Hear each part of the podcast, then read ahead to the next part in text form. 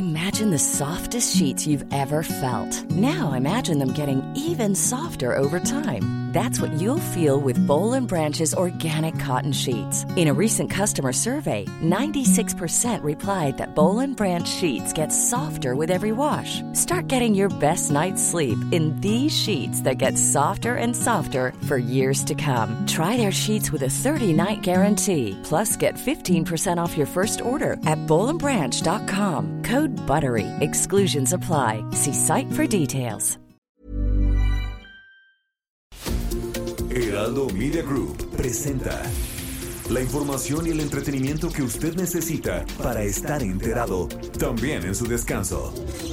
Informativo El Heraldo Fin de Semana, con Sofía García y Alejandro Sánchez, por El Heraldo Radio, con la H que sí suena y ahora también se escucha.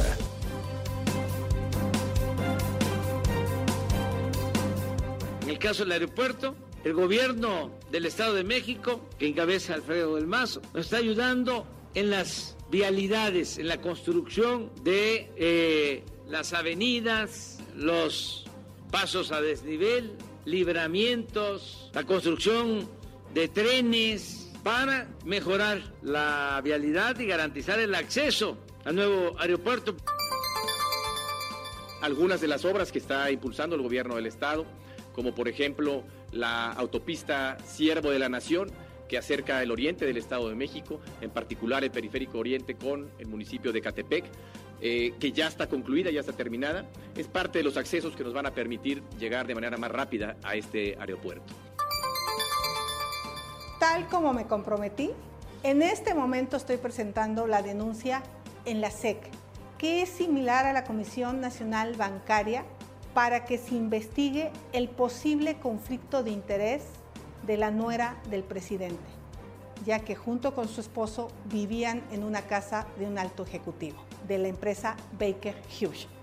Es muy sencillo, solo hay que llenar el formato, ya tengo una descripción de cuál es el posible conflicto de interés, lo estoy mandando en este momento y también al Departamento de Justicia de Estados Unidos, para que estas dos oficinas investiguen si hay corrupción. Recuerden que en Estados Unidos estas prácticas sí se castigan. Eh, a partir de ahora la Comisión de Seguridad Pública analizará el informe eh, de la Guardia Nacional, eh, haciendo énfasis en la, la situación en la que se encuentra el país. Yo soy de los que piensa que hay que reforzar la seguridad pública y que es quizá la asignatura en donde tenemos que reforzar los tres niveles de gobierno, el ejecutivo, el legislativo y el judicial. Nunca se obliga, de hecho eh, se hace un proceso de convencimiento y si la gente no quiere, pues inclusive se les permite mantenerse en su lugar.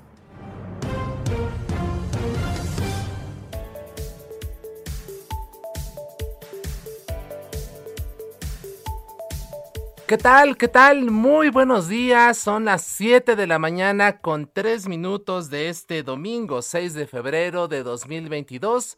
A nombre de Sofía García y Alejandro Sánchez, titulares de este espacio, tiene el honor y el gusto de acompañarles esta mañana su servidor Isaías Robles, eh, eh, preparándole un programa muy ameno en donde además de tener toda la información, tendremos por supuesto recomendaciones cinematográficas, literarias, lo último en deportes, en fin, le pedimos que nos dé el favor de su atención desde este momento y hasta las 10 de la mañana en donde usted escuchará lo más reciente, lo más importante en el ámbito nacional e internacional, pero también trataremos de que usted pase un, momento agradable. Si usted está todavía en su casa o si está en traslado a algún lugar turístico para pasar este primer fin de semana largo del año 2022, pues le pedimos que nos dé el favor de su atención y también por supuesto que haga suyo este espacio, que nos haga llegar sus comentarios, sus puntos de vista a través de nuestras redes sociales, arroba isrobles, arroba Heraldo de México, las eh, vías por las cuales usted puede llegarnos sus puntos de vista, hacernos llegar sus comentarios, sus puntos de vista. Así que muchísimas gracias. Por supuesto, también gracias a quienes hacen posible este esfuerzo. Héctor Vieira en, en, la producción, Alan Hernández en los controles técnicos, Mónica Reyes también quien colabora en la redacción y en muchas de las secciones de este espacio. A nombre de todos ellos les saludo esta mañana y bueno, pues ya escuchamos algunos de los ecos de esta semana, algunas de las eh, notas más importantes que se registraron a lo largo de los últimos siete días.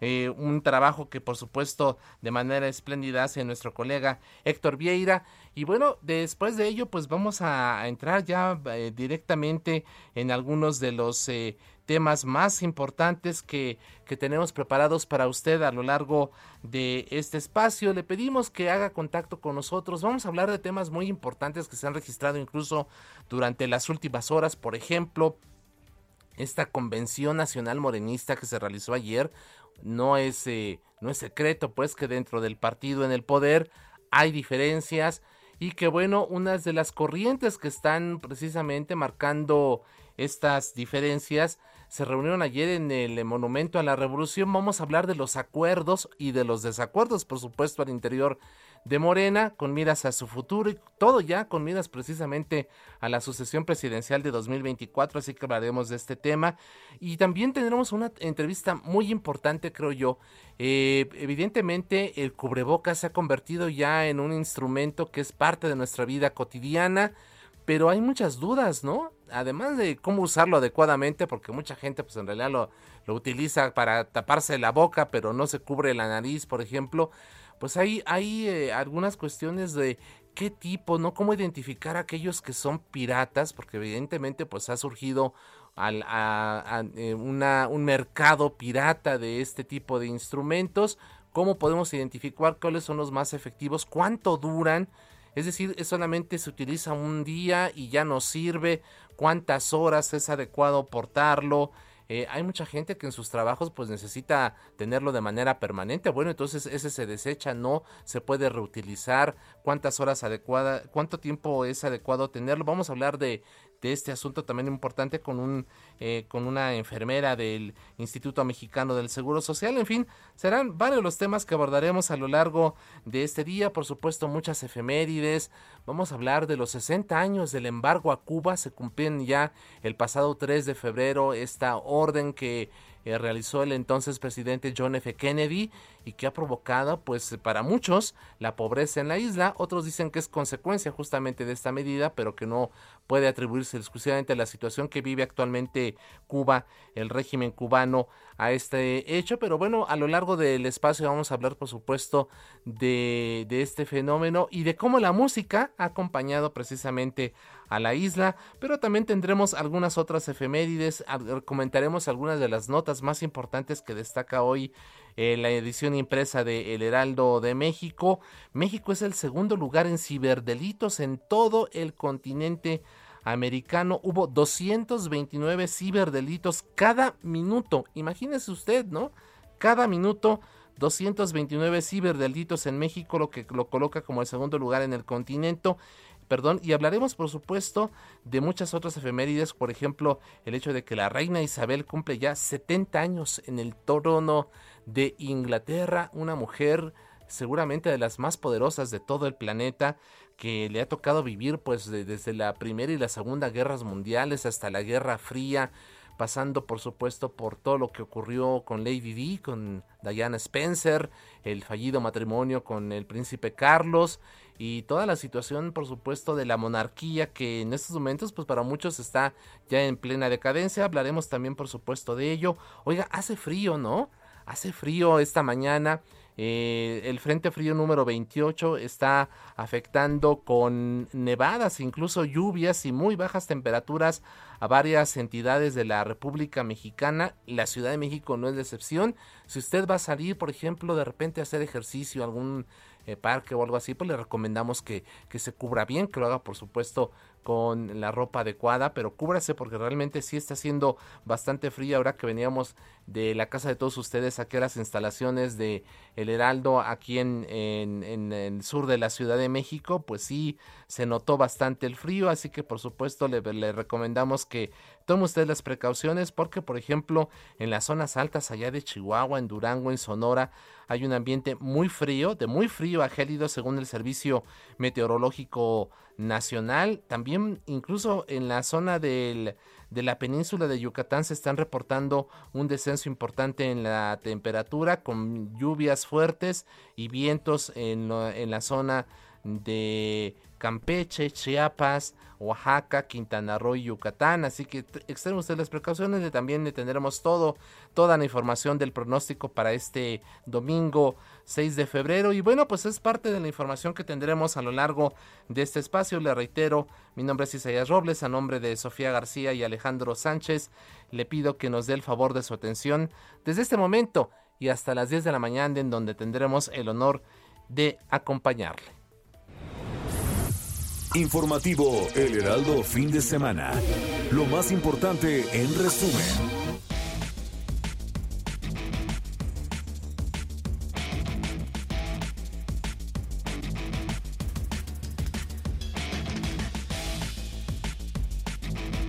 Y vamos, vamos directamente con un resumen de lo más importante, es lo que usted debe saber para estar perfectamente bien enterado. La Secretaría de Salud informó que este, este sábado se reportaron 35.243 nuevos contagios de COVID-19, así como 588 muertes a causa de esta enfermedad, con lo que el país llegó a un acumulado de 5.141.291 casos confirmados y 309.417 personas que desgraciadamente han perdido la vida.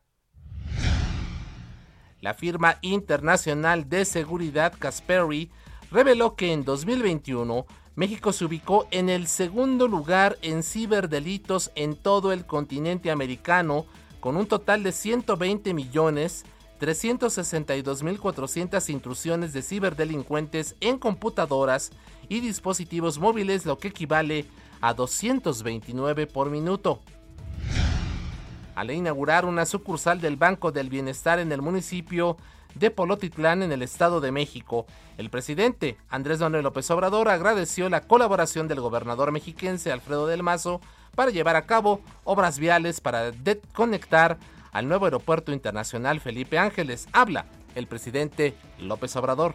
En el caso del aeropuerto, el gobierno del Estado de México, que encabeza Alfredo del Mazo, nos está ayudando en las vialidades, en la construcción de eh, las avenidas, los pasos a desnivel, libramientos, la construcción de trenes para mejorar la vialidad y garantizar el acceso al nuevo aeropuerto, porque si no se quedaría como una isla, sería muy difícil llegar. Entonces yo le agradezco mucho a Alfredo del Mazo porque eh, está ayudando en esta obra. La Fiscalía General del Estado de Zacatecas informó que al menos 16 cuerpos, algunos envueltos con cobijas, fueron hallados este sábado en los municipios de Fresnillo y Pánfilo Natera, lo que recrudece la ola de violencia que vive la entidad desde los últimos meses. Y en Guanajuato, colectivos de búsqueda de personas desaparecidas anunciaron el hallazgo de una fosa clandestina con al menos 19 cuerpos en la comunidad de Santiago de Cuenda, en el municipio de Juventino Rosas, tras una búsqueda que comenzaron el pasado 27 de enero. La Comisión Nacional de los Derechos Humanos llamó al Instituto Nacional de Migración, a la Secretaría de Salud, a la Comisión Mexicana de Ayuda a Refugiados y a la Secretaría de Salud y Protección Civil de Chiapas implementar medidas cautelares para salvaguardar los derechos de los migrantes que se manifiestan en la ciudad de Tapachula al presidir la ceremonia conmemorativa por el 105 aniversario de la promulgación de la Constitución Política de 1917, el secretario de Gobierno de la Ciudad de México, Martí Batres, resaltó que hoy se vive en el país y en la capital una nueva era de cambios progresistas. Así lo dijo Martí Batres.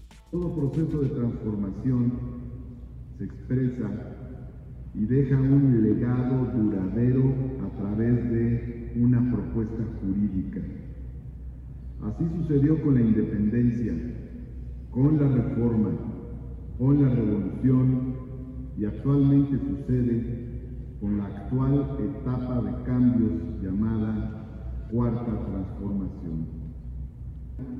Hoy se vive una nueva era de cambios progresistas, como la independencia, la reforma y la revolución, aunque de manera pacífica.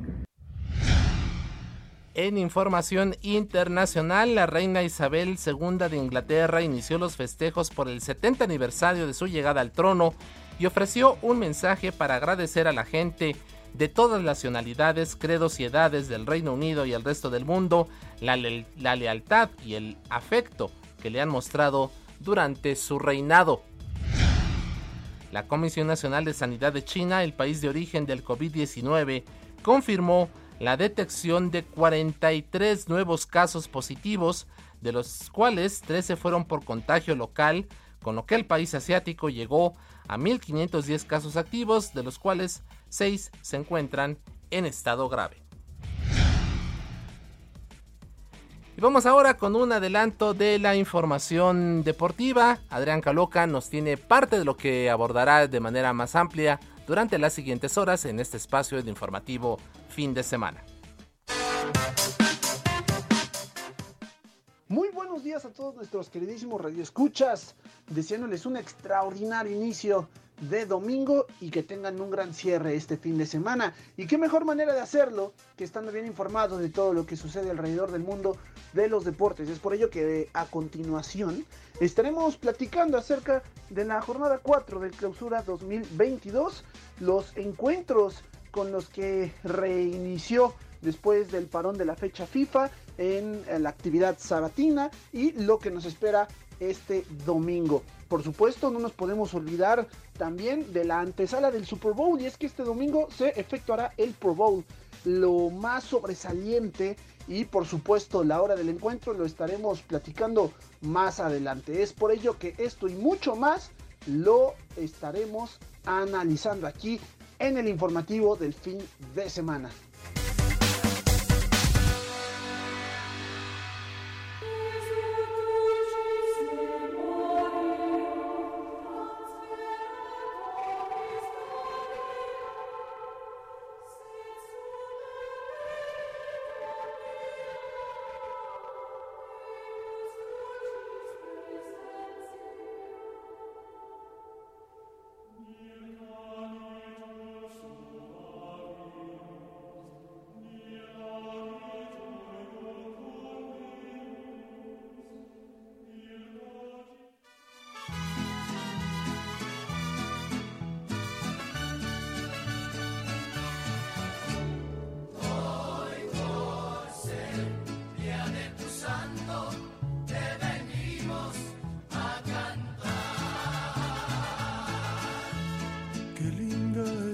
Bueno, pues ya siendo las 7 de la mañana con 17 minutos, se encuentra aquí con nosotros nuestra colega y amiga muy eh, prestigiosa eh, periodista Mónica Reyes, quien como cada semana nos tiene precisamente el Santoral. Moni, bienvenida, ¿qué tal? Muy buenos días. Buenos días y aprovecho para felicitarte en vivo y a todo color. Muchas gracias, Moni. muchas gracias allá por el detalle a todo el equipo. Muchas gracias, muchas gracias. Aquí, Aquí estamos al pendiente. A ver, de, sí, así es. de quién cumple años, pero además, ¿qué santo se festeja? Porque siempre, ¿no? Estamos así como, oye, ¿es tu santo a poco? Sí, ah, no sabía, pero aquí aquí se van a enterar. Bueno, mi querido Isa, vamos a, decirles que hoy 6 de febrero se celebra el santo de Dorotea de Capadocia.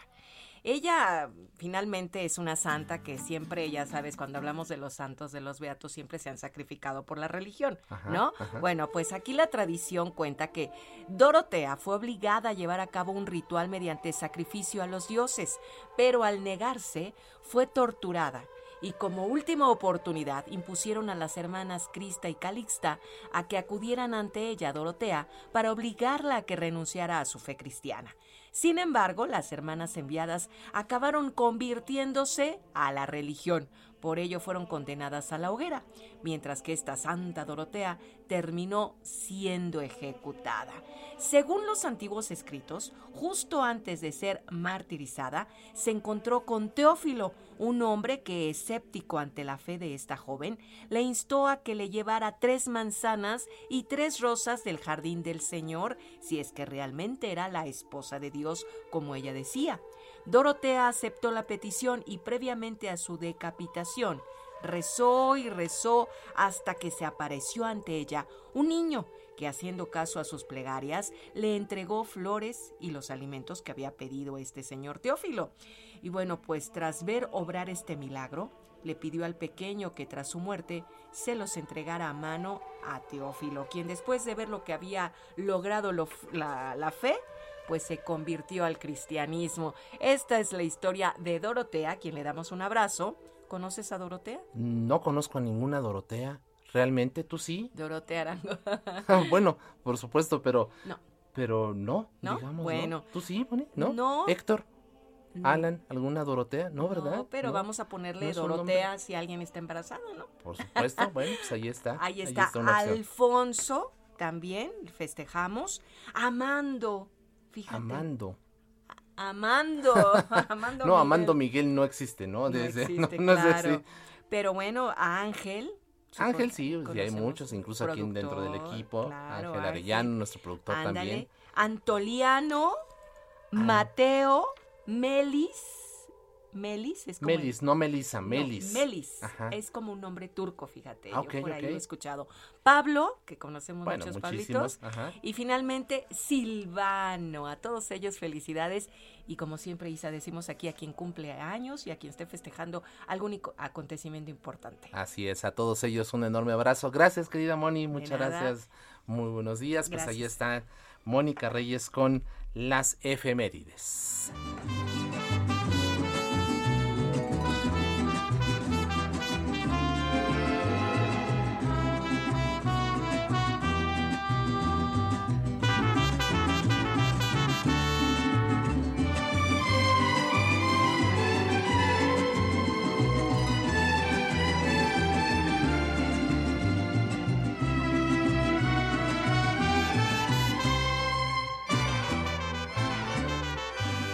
En la mañana de este sábado, la Sociedad de Autores y Compositores de México informó en redes sociales el fallecimiento del compositor Rubén Fuentes, recordado por supuesto por esta canción que estamos escuchando, La Viquina, uno de los éxitos, uno de los grandes éxitos musicales de Luis Miguel fue mediante un mensaje compartido en sus redes sociales en donde esta Sociedad de Autores y Compositores de México lamentó la noticia y se recordó a Rubén Fuentes como un gran compañero y hermano.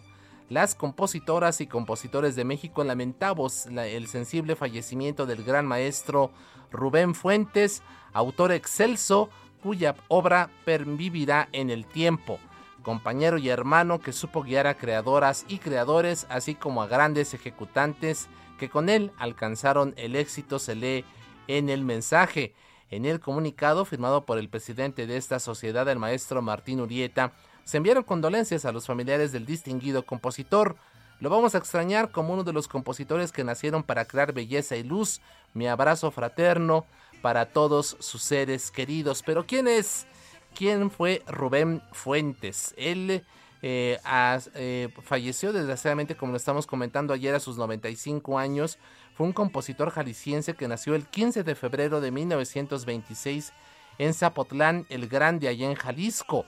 Es recordado por asumir el acto creativo de forma integral por su posición como arreglista, productor y director artístico en la época dorada de RCA. El maestro Fuentes fue reconocido por componer canciones como la que estamos escuchando, La Viquina, El Son de la Negra, La Culebra, Las Alazanas, Como si nada, Qué bonita es mi tierra, en coautoría con Mario Molina Fuentes, Flor sin retoño, Ni princesa ni esclava y ¿Sabes una cosa? Está en colaboración con Manuel Lozano. Cabe destacar que el famoso actor de la época del cine de oro de México, Pedro Infante, fue intérprete de más de 40 obras de la autoría de Rubén Fuentes, entre las que destacan Cartas Eufemia y Copa tras Copa. El gobernador de Jalisco, Enrique Alfaro, también este sábado lamentó la muerte del compositor Tapatío. Mediante un mensaje publicado en redes sociales aseguró que hoy eh, es un día lamentable para el país, para el país por la partida del gran maestro Fuentes, quien durante décadas fue ícono del Mariachi Vargas de Tecatitlán y dejó un, como una herencia un vasto legado musical a todos los jaliscienses y al mundo. Así que valga un, eh, un reconocimiento, por supuesto, a este prolífico compositor, Rubén Fuentes, a su familia y por supuesto lamentamos su pérdida, pero lo festejamos a través de su legado musical.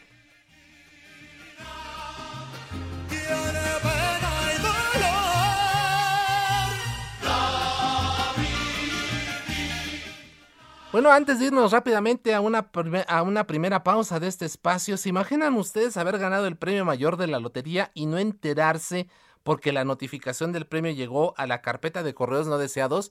De esto hablaremos en unos minutos regresando de la pausa. Estamos en el informativo fin de semana en el Heraldo Radio.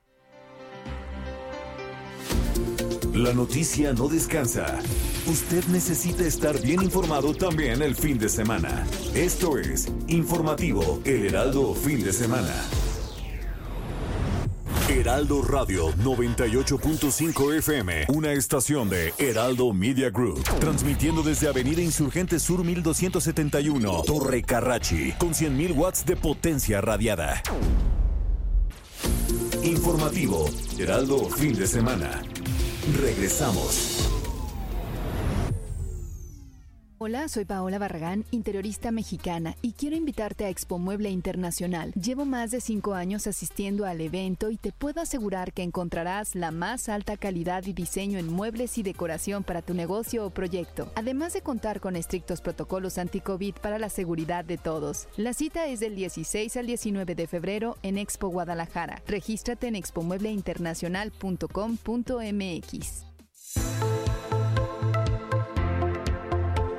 La Secretaría de Salud de la Ciudad de México presentó la convocatoria para convertirte en brigadista del programa Salud en tu vida, Salud para el Bienestar, en el que ofrecen un salario de hasta 8.500 pesos mensuales.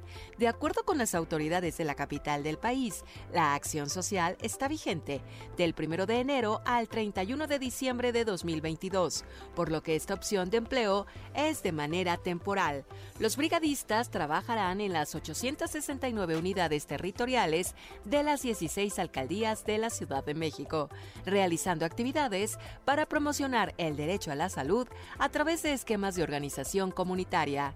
La convocatoria establece que se contratarán a 154 personas para facilitadoras de servicios tipo A, las cuales recibirán pagos mensuales de 8.500 pesos, y 118 personas que facilitarán servicios tipo B, recibirán pagos mensuales de 7 mil pesos. Algunos de los requisitos para formar parte del grupo de los brigadistas son vivir en la alcaldía en la que se pretende participar, tener como mínimo 18 años, disponibilidad de horario, no recibir apoyo económico en el marco de algún programa social, entre otros. La postulación de los interesados en participar como brigadistas está disponible todo el año y los días 25 de cada mes se actualiza la plantilla de los participantes.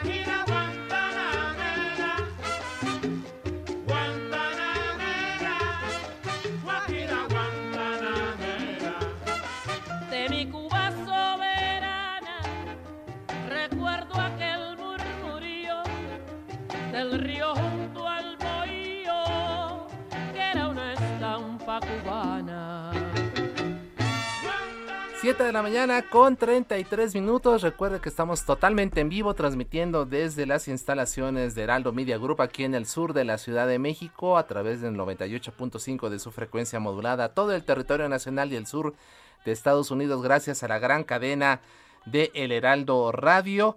Y bueno, estamos escuchando ya aquí, estamos aquí moviendo un poquito aquí el bote, ¿no? Por aquello de que estamos oyendo Guantanamera, esta canción que hizo famosísima, entre muchos otros, Celia Cruz, y se encuentra nuestro colega y productor Héctor Vieira aquí en las instalaciones, en nuestra cabina, para platicarnos por qué esta efeméride musical. Héctor, ¿qué tal? Bienvenido, muy buenos días. Hola, ¿qué tal Isaías, amigos del auditorio? Muy buenos días. Efectivamente, como bien lo comentas, empezamos con un ritmo sabrosón, un ritmo guapachoso, por supuesto inconfundible este estilo cubano y qué mejor que hacerlo con una de sus máximas exponentes, como lo es Elia Cruz. Como bien lo mencionabas al principio del programa, eh, Isa, este marco del 60 aniversario del embargo de Estados Unidos a Cuba y pues esto también trajo consecuencias eh, a nivel social, a nivel cultural, porque a raíz del triunfo de la Revolución Cubana de 1959,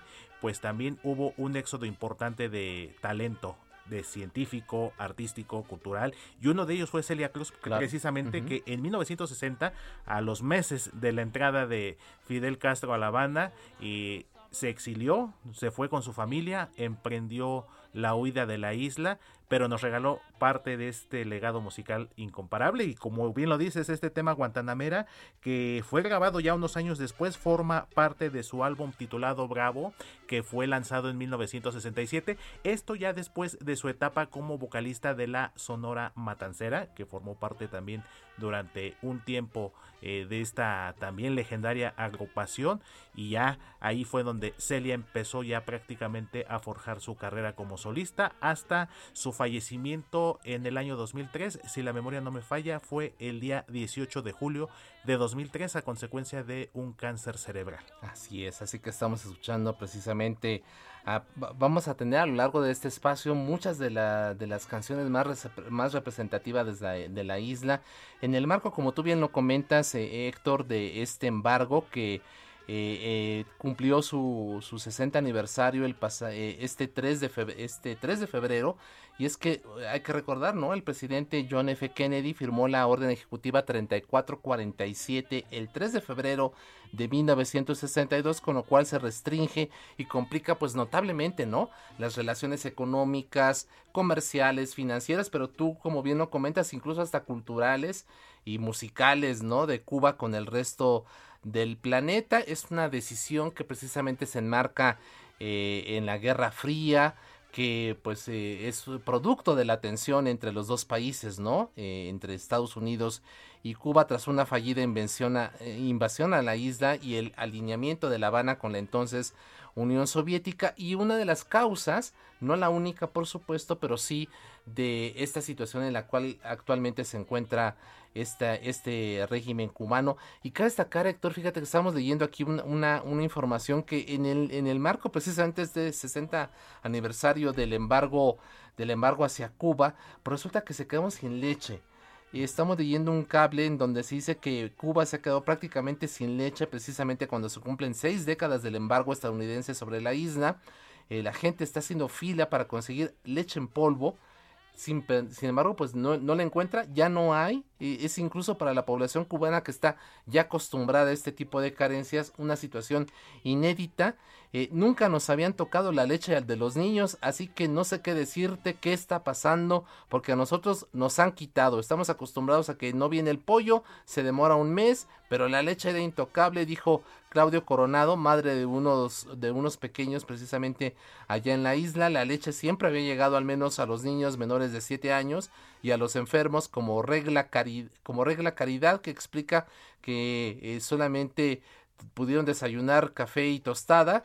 Dice, soy una diabética, hace un año y pico nos quitaron la leche, no tenemos leche, la leche que nos dan a nosotros también ahora se la dan a los niños, así que bueno, pues una, una muestra más de los efectos de esta decisión que impactó el país desde hace 60 años, Héctor. Así es, eh, Isa, pues parte de las consecuencias de todo este régimen eh, castrista que inició en 1959 y que se extendió por cuatro décadas, un poco más hasta la muerte de Fidel Castro, que posteriormente, bueno, heredó el poder a su hermano Raúl y ahora bajo el mando de Miguel Díaz Canel parece que desafortunadamente las cosas no han cambiado y tan es así que hace no mucho, hace algunos meses, hubo una serie de protestas importantes en varias ciudades de La Habana, en las más importantes como es eh, La Habana, como es eh, Santiago, incluso el propio Guantánamo eh, también. Entonces fueron eh, movilizaciones que desafortunadamente fueron sofocadas rápidamente por el régimen, pero que reflejan mucho de esta situación que desafortunadamente pues no, no ha cambiado gran cosa a lo largo de estas décadas. Así es, un descontento social creciente, por desgracia, ya en, en la isla, que como tú bien lo comentas, tuvo una de sus expresiones más significativas hace, hace tiempo con esta importante movilización allá en La Habana. Y bueno, pues a lo largo eh, precisamente de este espacio. Vamos a estar escuchando muchas de las canciones que son representativas de la isla en el marco precisamente de este 60 aniversario del embargo económico de Estados Unidos contra Cuba. Héctor, muchas gracias. A ti, San, un abrazo fuerte a todos. escuchando en unos minutos más.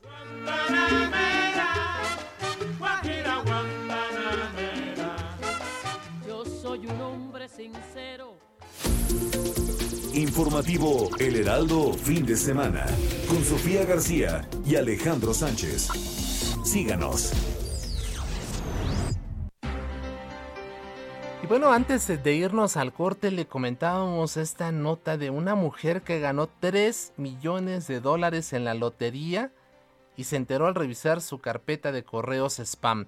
Eh, esto ocurrió ya en Estados Unidos cuando esta mujer se llevó la sorpresa de su vida al revisar precisamente la carpeta de correo no deseado en su cuenta de correo electrónico y vio un email que decía que había ganado un premio de 3 millones de dólares en la lotería. La ganadora, identificada como Laura Spears, de 55 años y oriunda de Michigan, acertó los cinco números que salieron de la tómbola en el sorteo del 31 de diciembre del año pasado, cuyo primer premio como premio mayor fue un millón de dólares que fue triplicado gracias a una modalidad conocida como Mega Player. Laura Spears explicó que compró su boleto ganador en línea a través de un portal vi un anuncio en Facebook que decía que el premio mayor de Mega Millions estaba subiendo bastante, así que ingresé a mi cuenta, compré el boleto, dijo la afortunada ganadora. Unos días después estaba buscando un correo electrónico perdido de alguien, así que se le ocurrió revisar la carpeta de correo no deseado de su cuenta de correo electrónico y vaya sorpresa que, espera, que le esperaba allí. Fue entonces cuando vi un correo electrónico de la lotería diciendo que había ganado un premio no podía creer lo que estaba leyendo, así que inicié sesión en mi cuenta de la lotería para confirmar el mensaje del correo electrónico. Todavía era tan impactante para mí que realmente gané 3 millones de dólares, dijo emocionada a la prensa local. Spears visitó recientemente la sede de la lotería para reclamar el gran premio. Con sus ganancias planea compartir con su familia y retirarse antes de lo que había planeado. El premio mayor de Mega Millions se ganó por última vez el 22 de octubre de 2021, cuando una familia en Lake eh, Havasu City, allá en Arizona, ganó 108 millones de dólares. El premio mayor actual es de 376 millones. Los sorteos de Mega Millions se llevan a cabo todos los martes y viernes por la noche. Cada jugada de Mega Millions cuesta solo 2 dólares por un dólar adicional por jugada los eh, quienes entran al juego tienen la oportunidad de agregar un mega player que puede aplicar eh, que puede multiplicar los premios que no son premios mayores hasta cinco veces y bueno pues este es el caso de esta mujer que pues imagínese usted se encontró con la noticia de su vida al, al, revisar los correos spam descubrió que se había ganado la bicoca de 3 millones de dólares.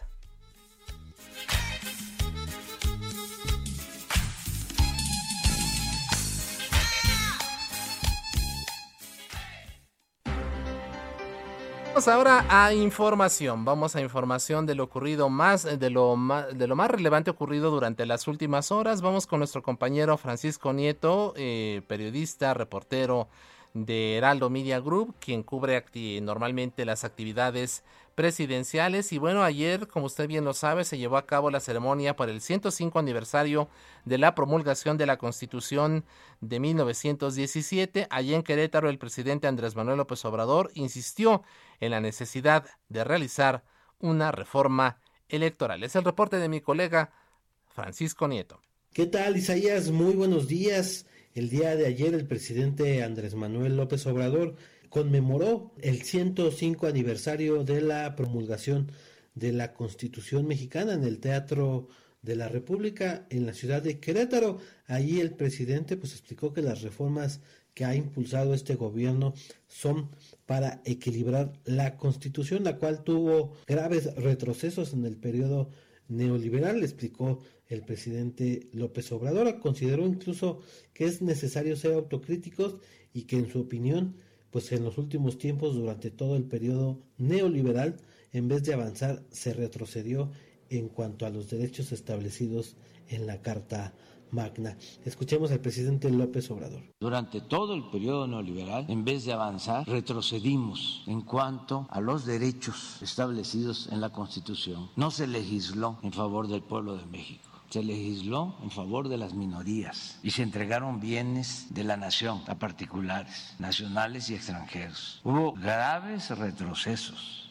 Ante representantes de los poderes de la Unión, del presidente del INE Lorenzo Córdoba y del gobernador de Querétaro Mauricio Curi, el presidente pues aclaró que aún faltan tres grandes reformas constitucionales, la eléctrica, la de la Guardia Nacional y la electoral. Frente a Lorenzo Córdoba, pues explicó que se requiere una reforma electoral para que de una vez y para siempre se acaben los fraudes electorales y se cuente pues con una autoridad imparcial.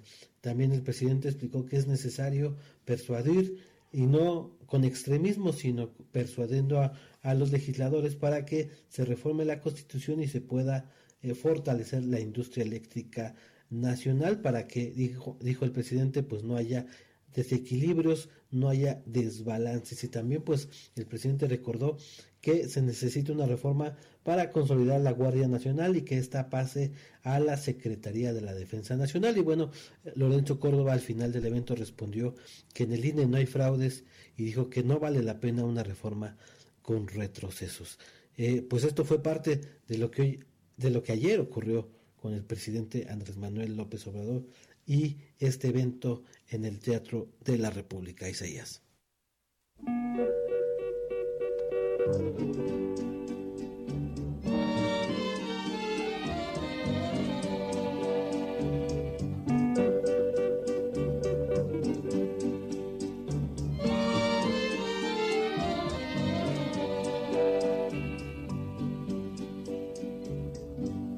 Pasaste a mi lado con gran indiferencia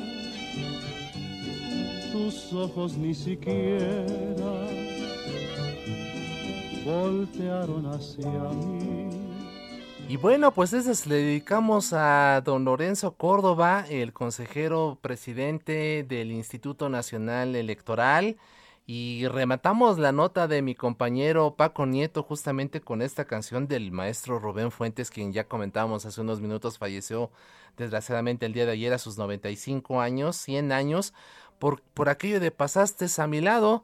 Pues resulta que usted puede leer hoy en el sacapuntas del Heraldo de México que ni un saludo lanzó el presidente López Obrador al presidente del INE Lorenzo Córdoba justo en la conmemoración por el 105, 105 aniversario de la promulgación de la Constitución de 1917 allí en Querétaro y es que en una de las escenas que, que, más llamaron la atención justamente de este evento es que apenas a tres metros de distancia de donde estaba Lorenzo Córdoba pues llegó el presidente de la República y ni siquiera lo vio, ni siquiera volteó a verlo.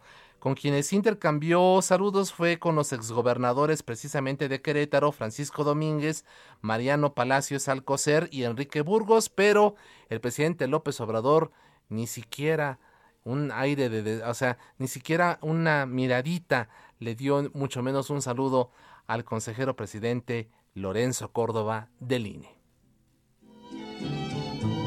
Con gran indiferencia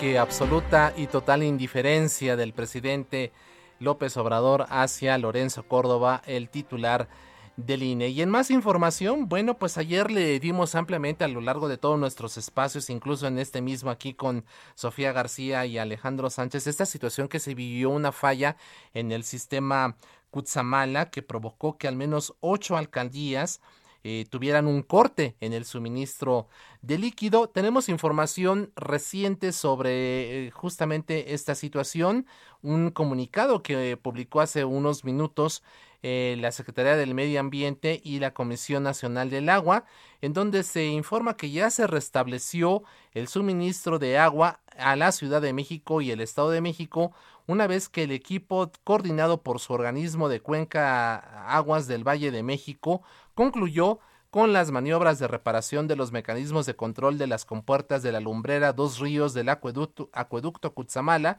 que habían resultado dañadas durante la noche del pasado viernes. A las 2 de la mañana con 4 minutos de este domingo 6 de febrero, el personal de este organismo de cuencas Valle de México reinició las acciones de suministro desde la planta de bombeo número 5 del sistema Cutzamala, luego de lo cual el abasto de agua a las alcaldías y municipios que habían sido afectadas en la Ciudad de México y el Estado de México comenzará a normalizarse de manera gradual. Este comunicado concluye que una vez eh, acabadas las labores de reparación y reiniciado el bombeo, se ha restablecido el abasto de 13.7 metros cúbicos por segundo a la Ciudad de México, así que ya por fortuna algunas de las alcaldías y municipios, tanto de la capital del país como de territorio mexiquense, pues ya no van a tener que preocuparse. Se ve incluso establecido ya un servicio especial de pipas para abastecer agua a estas alcaldías, ocho de las cuales estaban afectadas aquí en la capital de la República. Pero bueno, ya con este comunicado que emitió hace algunos minutos la Conagua y la Secretaría de Medio Ambiente, pues está quedándose ya por hecho que está restablecido el suministro de agua aquí en la Ciudad de México y el Estado de México. Un recorrido por los estados. Vamos ahora hasta el estado de Guerrero. Ahí se encuentra nuestra colega corresponsal Carla Benítez. Tras un enfrentamiento entre estudiantes de Ayotzinapa y elementos de la Guardia Nacional, la alcaldesa de Acapulco, Abelina López, afirmó que esta corporación debe atacar la delincuencia en Guerrero y no cuidar las casetas de peaje en la autopista del Sol. Es el reporte de nuestra corresponsal Carla Benítez. Buen día Isaías, un saludo al auditorio. Como lo comentas, la alcaldesa de Acapulco, Avelina López Rodríguez, quien hace unos días atribuyó el repunte de violencia en el municipio al calor, volvió a hablar sobre la inseguridad en Guerrero. En esta ocasión, la morenista sostuvo que la Guardia Nacional debe cumplir con tareas de seguridad como el combate a la delincuencia en el estado y no debe de cuidar las casetas de peaje en la autopista del Sol. Esto tras el enfrentamiento con estudiantes de Ayotzinapa que se originó el viernes. Y es que en ese altercado, al menos 26 elementos de la Guardia Nacional y la Policía Estatal de Guerrero resultaron heridos, ya que el viernes precisamente hubo un enfrentamiento con estudiantes de la Escuela Normal Raúl Ciro Burgos, quienes se disponían a tomar la caseta de peaje de Palo Blanco en Chilpancingo por el inicio del primer puente vacacional. Sin embargo, fue este se desplegó un operativo en el que se les impidió que tomaran las casetas, lo que originó el enfrentamiento. De acuerdo con la alcaldesa, a pesar de las acciones en las que un tráiler se estampó contra una cabina de cobro y automóviles en la zona del enfrentamiento y que supuestamente fue puesto en marcha por los normalistas, la morenista pidió ser muy objetivos y no crear especulaciones en torno al movimiento. De acuerdo con Abelina López, la manifestación de los estudiantes se debe a la falta de resultados en el caso y el dolor por la desaparición de 43 de sus compañeros en septiembre de 2014. Por eso volvió a pedir que se sean solidarios con ellos y empáticos para entender la lucha de los normalistas. En ese sentido, la alcaldesa insistió en que la liberación de las casetas de peaje en el Estado se puede dar a partir del diálogo entre el gobierno estatal y los normalistas para que se encuentre un punto neutral. Te comento que el fin de semana pasado el gobierno federal inició un operativo contra la toma de casetas que conducen a Guerrero en tres puntos, en Paso Morelos, Palo Blanco en Chilpancingo y en La Venta en Acapulco. En la acción se desplegaron más de 200 elementos de la Guardia Nacional y la Policía Estatal Antimotines, esto para evitar que grupos, principalmente los normalistas de Yoxinapa, tomen los módulos de cobro y se mantiene hasta la fecha. Isaías, mi reporte desde Guerrero. Muy buenos días.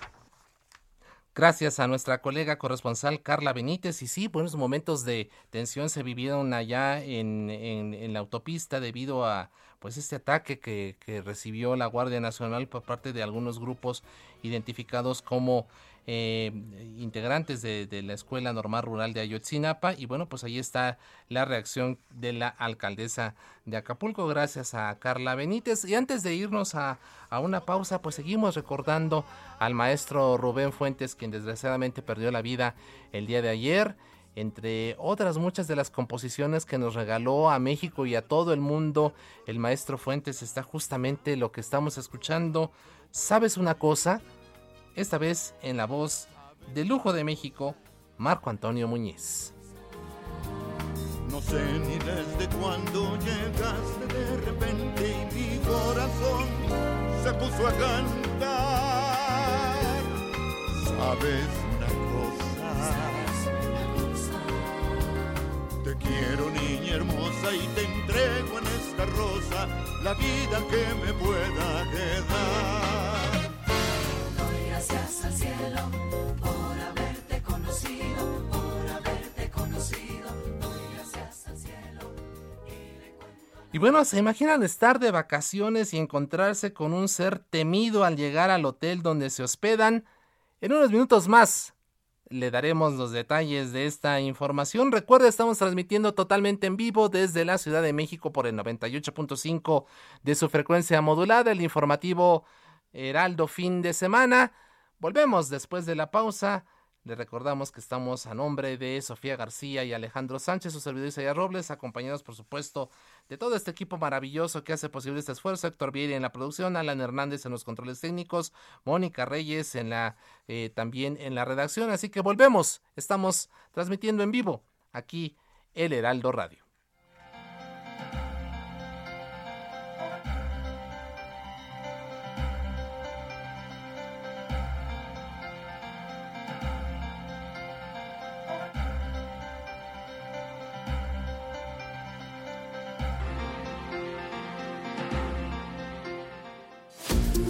La noticia no descansa. Usted necesita estar bien informado también el fin de semana. Esto es Informativo El Heraldo Fin de Semana. Heraldo Radio 98.5 FM, una estación de Heraldo Media Group, transmitiendo desde Avenida Insurgente Sur 1271, Torre Carrachi, con 100.000 watts de potencia radiada. Informativo Heraldo Fin de Semana. Regresamos.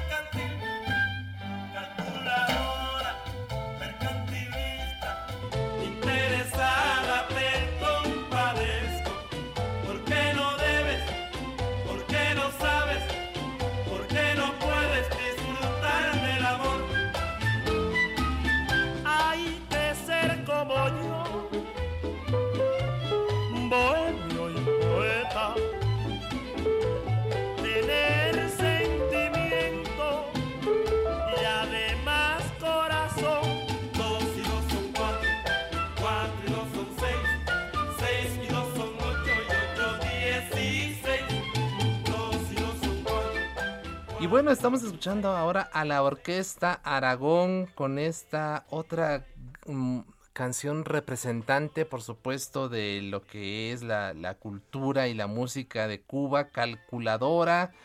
Y comentábamos antes de, de entrar al aire, Héctor Vieira, nuestro productor aquí en el informativo fin de semana, de cómo justamente esta, este tipo de música nos remite a las épocas de nuestros padres y abuelos, ¿no? En donde justamente pues era mágico, ¿no? La, radio sigue siéndolo, por supuesto, y aquí incluso en el Heraldo Radio pues estamos tratando de hacer permanentemente un esfuerzo cotidiano de comunicación con nuestro público. Pero bueno, en aquel entonces pues no había, no, no, no proliferaba tanto otros medios como la televisión, en fin, entonces la comunicación esta, es, era este medio mágico que nos transportaba a otras realidades, a otros mundos, a otros... Eh, a otros países y las radionovelas, hay que recordar pues todo este tipo de programas musicales en donde escuchamos este tipo de canciones, ¿no? Como calculadora. Así es, Isa, amigos del auditorio, como bien lo dices, eh, la música tiene ese poder de remontarnos a momentos, a lugares. Eh, el hecho de escuchar un sonido, un, instrumento, eh, tiene esa, esa virtud, como bien lo dices, de, de hacernos recordar cosas pues importantes de nuestras vidas, mi querido Isa, y como bien lo dices también, a comparación de hoy en día, pues antes la radio pues era la radio nada más, no teníamos streaming, no teníamos radio por internet. Nuestros papás, nuestros abuelitos ponían su radio eh, de perilla todavía incluso. De bulbos. Algunos de bulbos, un radio de pilas cuando a lo mejor se nos iba la luz y teníamos las pilas gordotas para la grabadora y poníamos, eh, poníamos y escuchábamos eh, muchas veces la, la música que era del gusto de nuestros papás, nuestros abuelos. Y como bien lo dices, este tema calculadora que fue eh, estrenado por la Orquesta Aragón, otro de los referentes de la música, de la cultura cubana. Si algo podemos decir, Isa, es que eh, Cuba ha exportado infinidad de talentos a lo largo de los tiempos. Ahorita es la, la Orquesta Aragón, lo mismo puede ser la Sonora Matancera, otros cantantes como Bienvenido Ganda, Celio González, Daniel Santos, la propia Celia Cruz, y podríamos incluso hasta dedicarle prácticamente un programa completo a la música y a los exponentes cubanos programa, yo con una serie completa, ¿no? De, de, todo lo que ha representado justamente en materia musical para, para el mundo, la cultura cubana. Así que bueno, estamos eh, recordando precisamente esto en el marco del 60 aniversario del embargo que inició el presidente Kennedy contra la isla allá en 1962. Así que continuaremos escuchando a lo largo de este espacio algunas de las canciones más representativas justamente de la isla. Y esa frase que yo creo que cuando, al menos a mí me tocó lo personal cuando estábamos en la escuela haciendo la tarea y todo y la clase de matemáticas, 2 y 2 son 4, 4 y 2 son 6, 6 y 2 son 8 y 8 16 y era una frase como que de uso común parte de esta canción calculadora. Así es, estamos escuchando entonces a la Orquesta Aragón. Así es, Isa, seguimos al aire. Gracias, Héctor Vieira.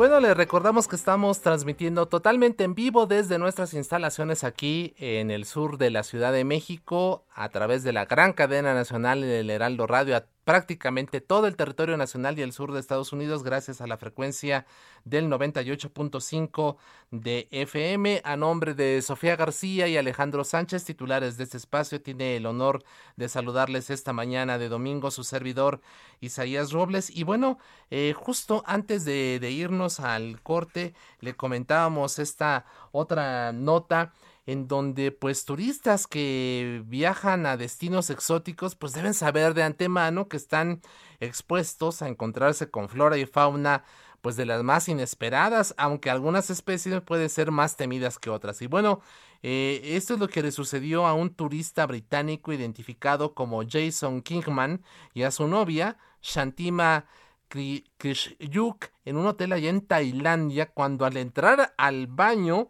de su habitación, se encontraron nada menos con la sorpresiva visita. Se trataba de un gran lagarto que asomaba por el inodoro. Ante semejante sorpresa, la pareja tomó con cierta calma la situación, por lo que el reptil no se mostró agresivo e incluso se dieron tiempo de grabarlo en un video que fue difundido en sus redes sociales y que por supuesto se hizo viral. Después de algunos eh, segundos dentro del baño, el pequeño reptil decidió volver por donde había llegado, dejando ver su enorme habilidad para pasar por espacios reducidos. Así que bueno, pues imagínese usted llegando allá al baño, encontrarse allá en Tailandia con una sorpresa inesperada, un lagarto saliendo del inodoro. José Luis Enciso. Lecturas.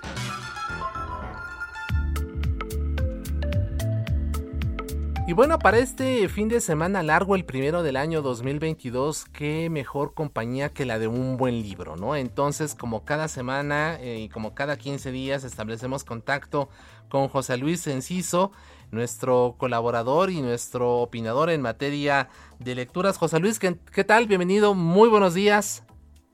Hola Isaías, un gusto saludarte. Pues sí, hoy traigo el comentario a una novela llamada La Policía de la Memoria de la escritora japonesa Yoko Ogawa, editada por Tusquets, sello editorial perteneciente al grupo Planeta. Fíjate que este libro ha despertado desde su publicación hace un año inquietudes y comparaciones con autores como George Orwell y su Policía del Pensamiento, que aparece en su ya clasiquísimo libro 1984. Eh, la novela de Ogawa ha despertado interés sobre todo en estos tiempos en que la memoria pareciera ser más importante que nunca, ¿no? Porque a menudo comparamos nuestra realidad con la de antes de la pandemia y cómo ha cambiado.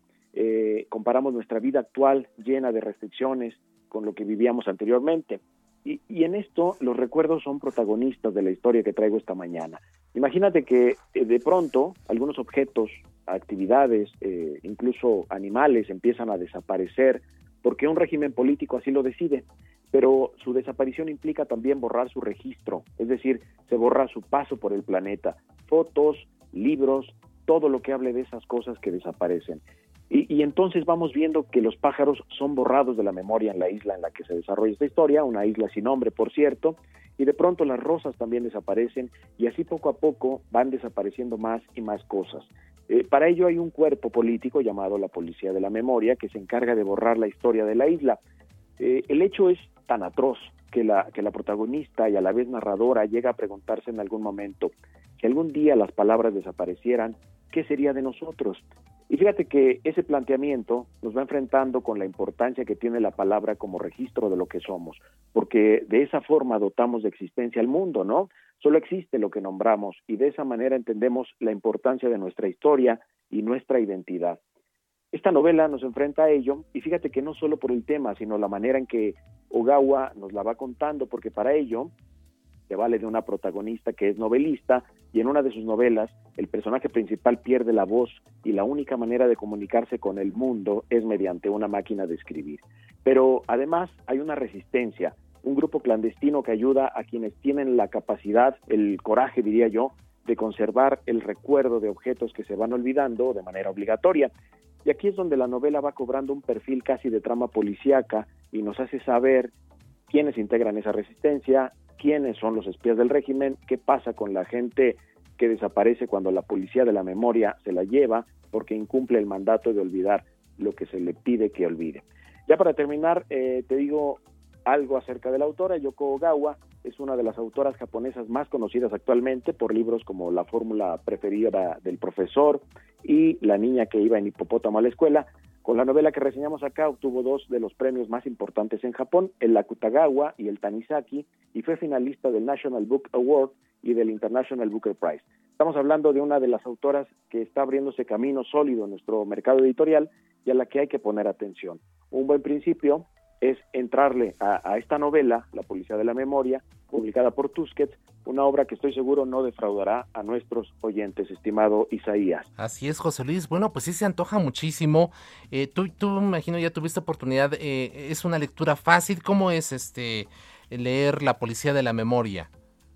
Fíjate que es una, yo, yo lo tengo, es un libro que yo tengo en, en celular, lo, uh -huh. es uno de los primeros libros que leo en, en celular, que me gusta más el, leerlo en, en, formato impreso, pero eh, se lee muy fácil porque está muy bien, no es, no es un lenguaje rebuscado, es un, un libro que se va muy, muy, muy rápido, muy claro, y además que siempre nos va enfrentando con una, una, una reflexión, ¿no? Eh, al final creo que la memoria es una, una gran metáfora también de, de, nuestra existencia. Si nosotros borramos la memoria, de pronto borramos todo lo que hemos, todas las huellas que hemos ido dejando y en todo momento este libro te va enfrentando a ello.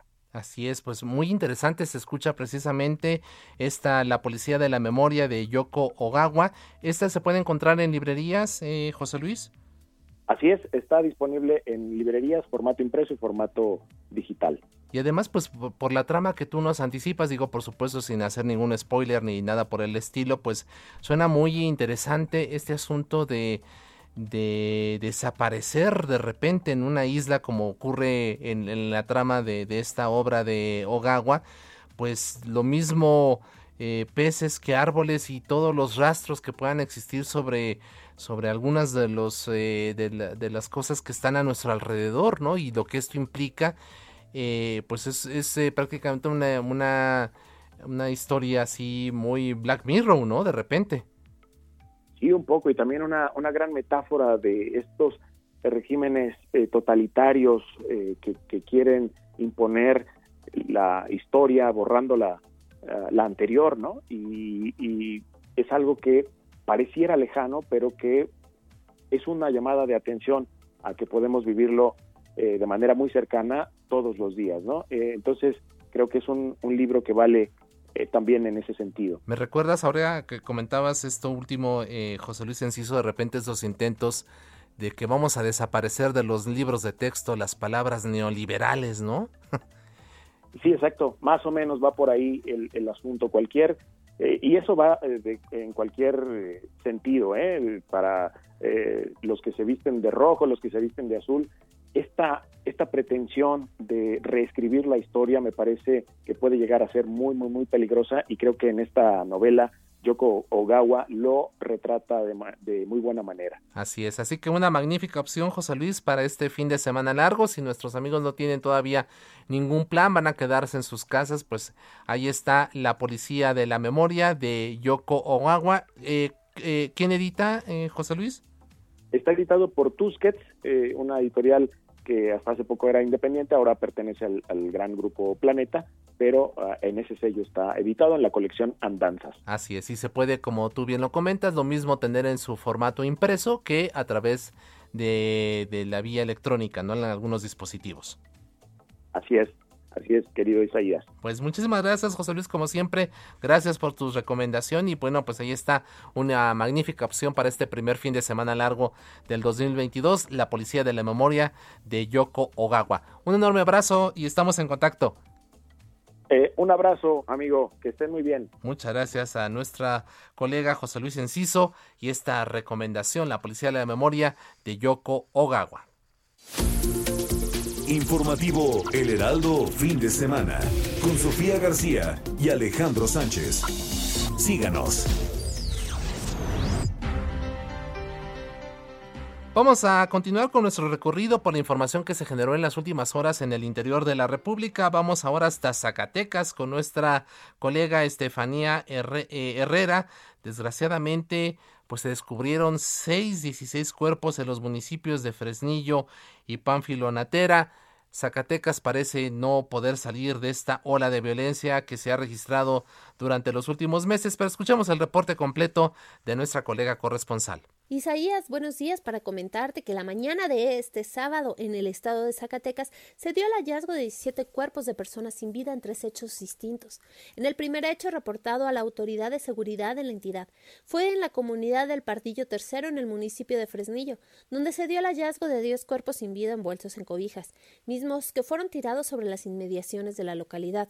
En otro hecho se encontraron suspendidos los cuerpos de seis personas del sexo masculino en un barandal de una bodega ubicada en la comunidad de San Pedro y Santa Elena del municipio de Panfilonatera, mientras en el municipio de Guadalupe fue ultimada una persona del sexo masculino que se encontraba a bordo de un vehículo en la colonia Bellavista. Este hombre murió a causa de diversos impactos de bala y ya que estaba a bordo de una unidad de marca SEAT. Y pues bueno, según las autoridades, se encuentran ya con la investigación eh, correspondiente de los hechos. Además, después de estos hechos, el gobernador del estado, David Monreal, emitió un mensaje a la ciudadanía, derivado de los 16 muertos encontrados en Fresnillo y Panfilonatera, así como el que pasó también en Guadalupe, en donde aseguró que no cederán y actuarán con firmeza en la lucha contra la inseguridad.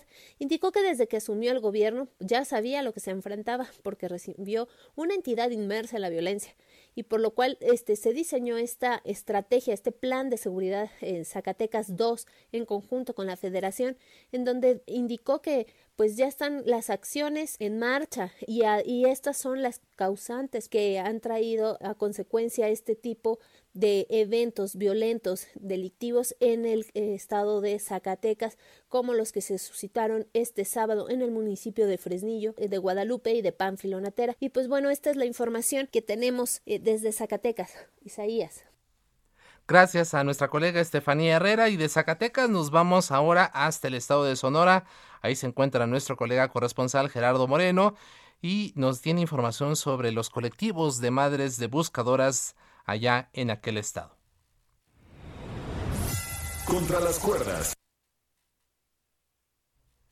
Vamos en, unos minutos más a, atender la información de, de, Gerardo Moreno, quien, como le comentamos, pues estos colectivos de madres buscadoras de Sonora y jóvenes buscadores localizaron varias fosas clandestinas en el municipio de Santana, donde localizaron al menos tres cuerpos y varios restos óseos calcinados enterrados. Sigue desgraciadamente pues este fenómeno de las desapariciones y del descubrimiento en fosas clandestinas de los restos de personas, una labor incansable que varios colectivos se han realizado en todo el territorio nacional, pero ahora sí establecemos ya la comunicación con Gerardo Moreno, quien nos tiene la información desde el estado de Sonora. Hola, ¿qué tal Isaías Robles? Es un gusto saludarte desde Sonora, donde te platico que los colectivos Madres Buscadoras y Jóvenes Buscadores realizaron el hallazgo de varias fosas clandestinas en el municipio de Santana, donde localizaron al menos tres cuerpos y varios restos óseos calcinados enterrados. Fue en un predio en despoblado localizado cerca de esta población ubicada al norte de Sonora, a la cual fueron gracias a un llamado anónimo que recibieron por sus redes sociales.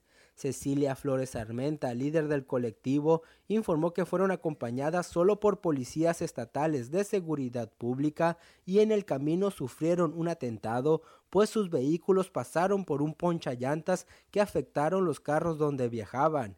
Sin embargo, dijo que gracias a que recibieron auxilio pronto, pudieron seguir su búsqueda hasta tener el resultado positivo.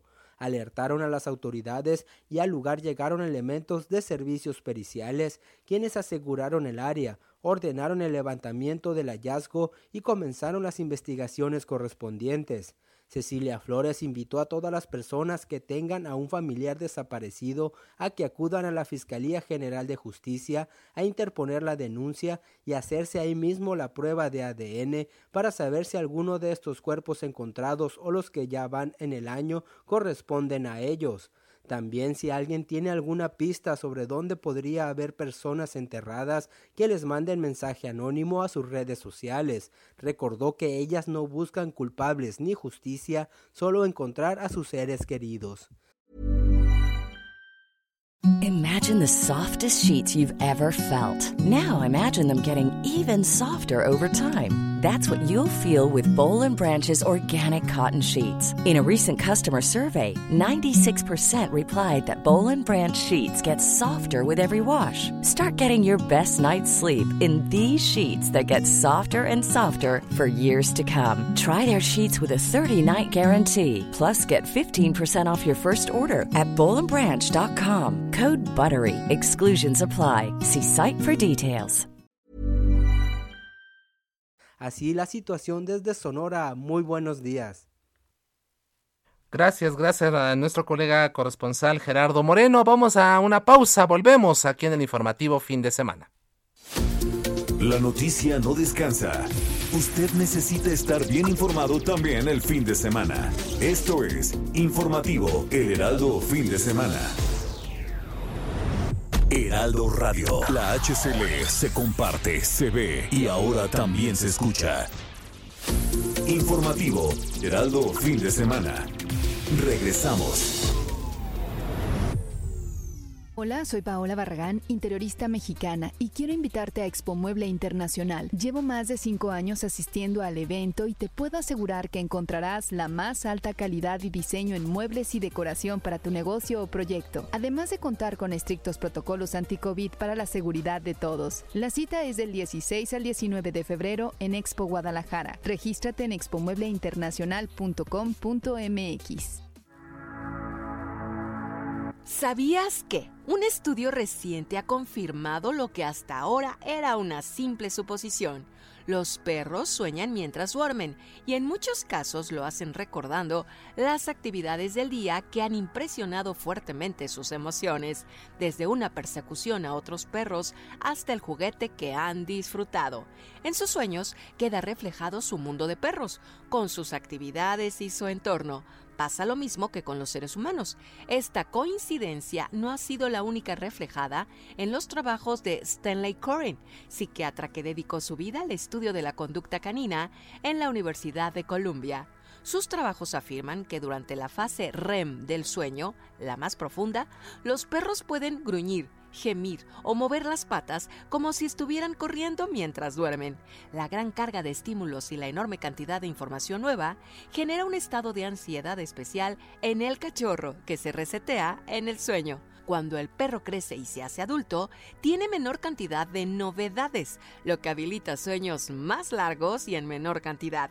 La recomendación, igual que sucede con los humanos, es no despertar a los perros mientras están en la fase REM del sueño, aquella en la que hacen ruidos y se mueven, ya que podrían asustarse al tener un despertar brusco desde el sueño más profundo y sufrir palpitaciones.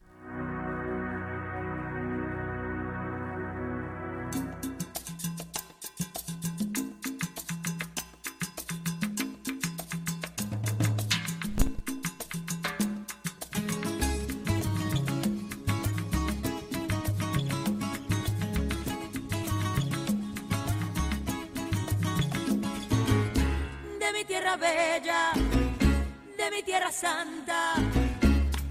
Oigo ese grito de los tambores y los timbales al cumbancha. Y ese pregón que canta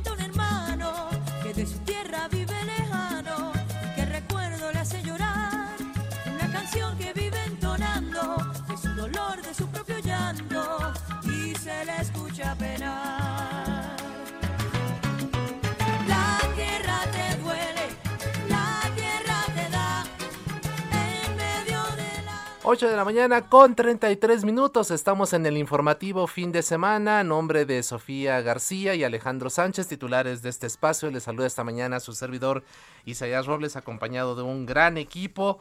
Nuestro productor Héctor Vieira, Mónica Reyes en la redacción, Alan Hernández en los controles técnicos. Y estamos precisamente pues eh, haciendo alusión a este 60 aniversario del embargo de Estados Unidos a Cuba y eh, pues para ello haciendo referencia a algunas de las canciones más representantes precisamente de la isla y una de las voces que no podrían faltar en este recuento es la de Gloria Estefan Héctor.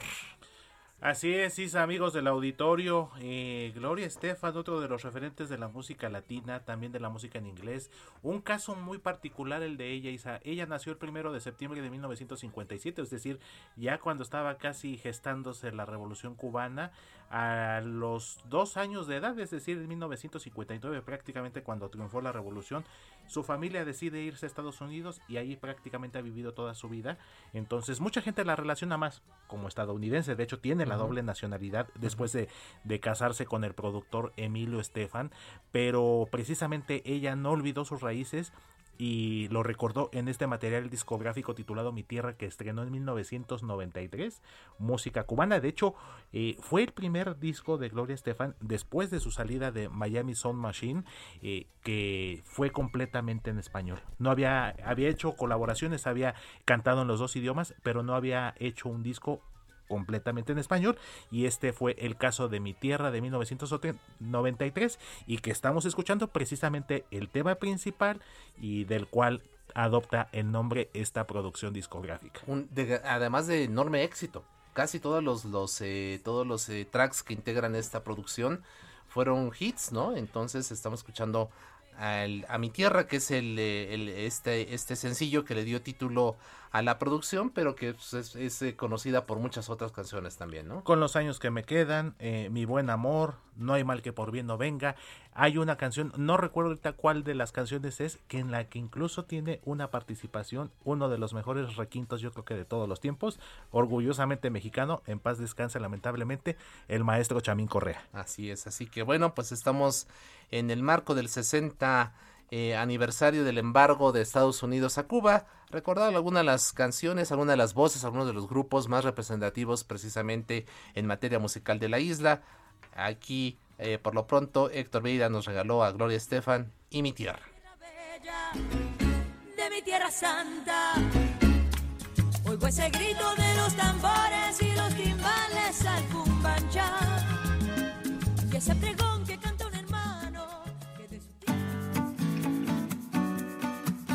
Escríbanos o mándenos un mensaje de voz al WhatsApp del informativo fin de semana 5591 63 5119.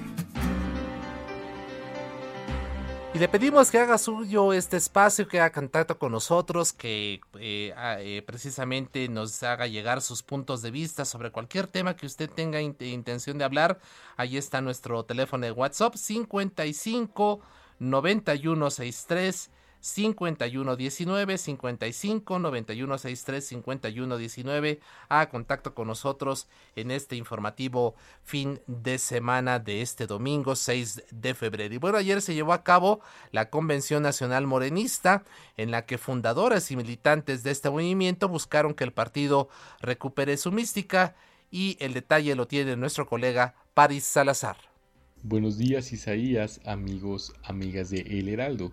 Fundadores y militantes de Morena aprobaron promover la renovación inmediata de las comisiones nacionales de honestidad y justicia y de elecciones del partido, hasta la realización inmediata de un séptimo Congreso Nacional Extraordinario, con miras en la renovación del Comité Ejecutivo Nacional. Durante la primera Convención Nacional Morenista, la senadora suplente y embajadora designada de México en Panamá, Jesús Rodríguez, aseguró que los fundadores de Morena, los defensores del proyecto de nación del presidente Andrés Manuel López Obrador, son quienes deben ser los representantes populares y no los oportunistas. En una llamada telefónica desde Querétaro y transmitida en el Monumento a la Revolución, Jesús Rodríguez señaló que la gente que fundó Morena, quienes han trabajado con pasión en ese movimiento y defendido el proyecto de nación, tienen que ser los representantes populares, porque son quienes han luchado por este proyecto.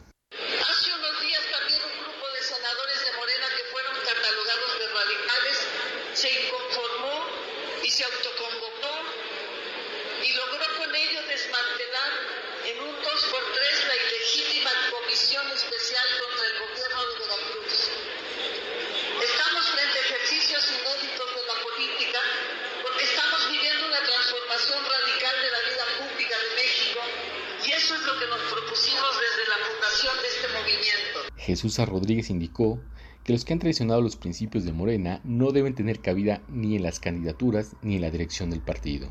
Isaías, esta es la información.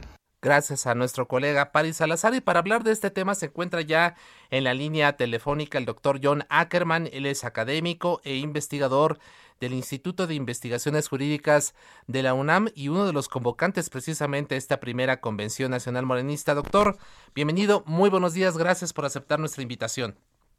Muy buenos días, estimados colegas.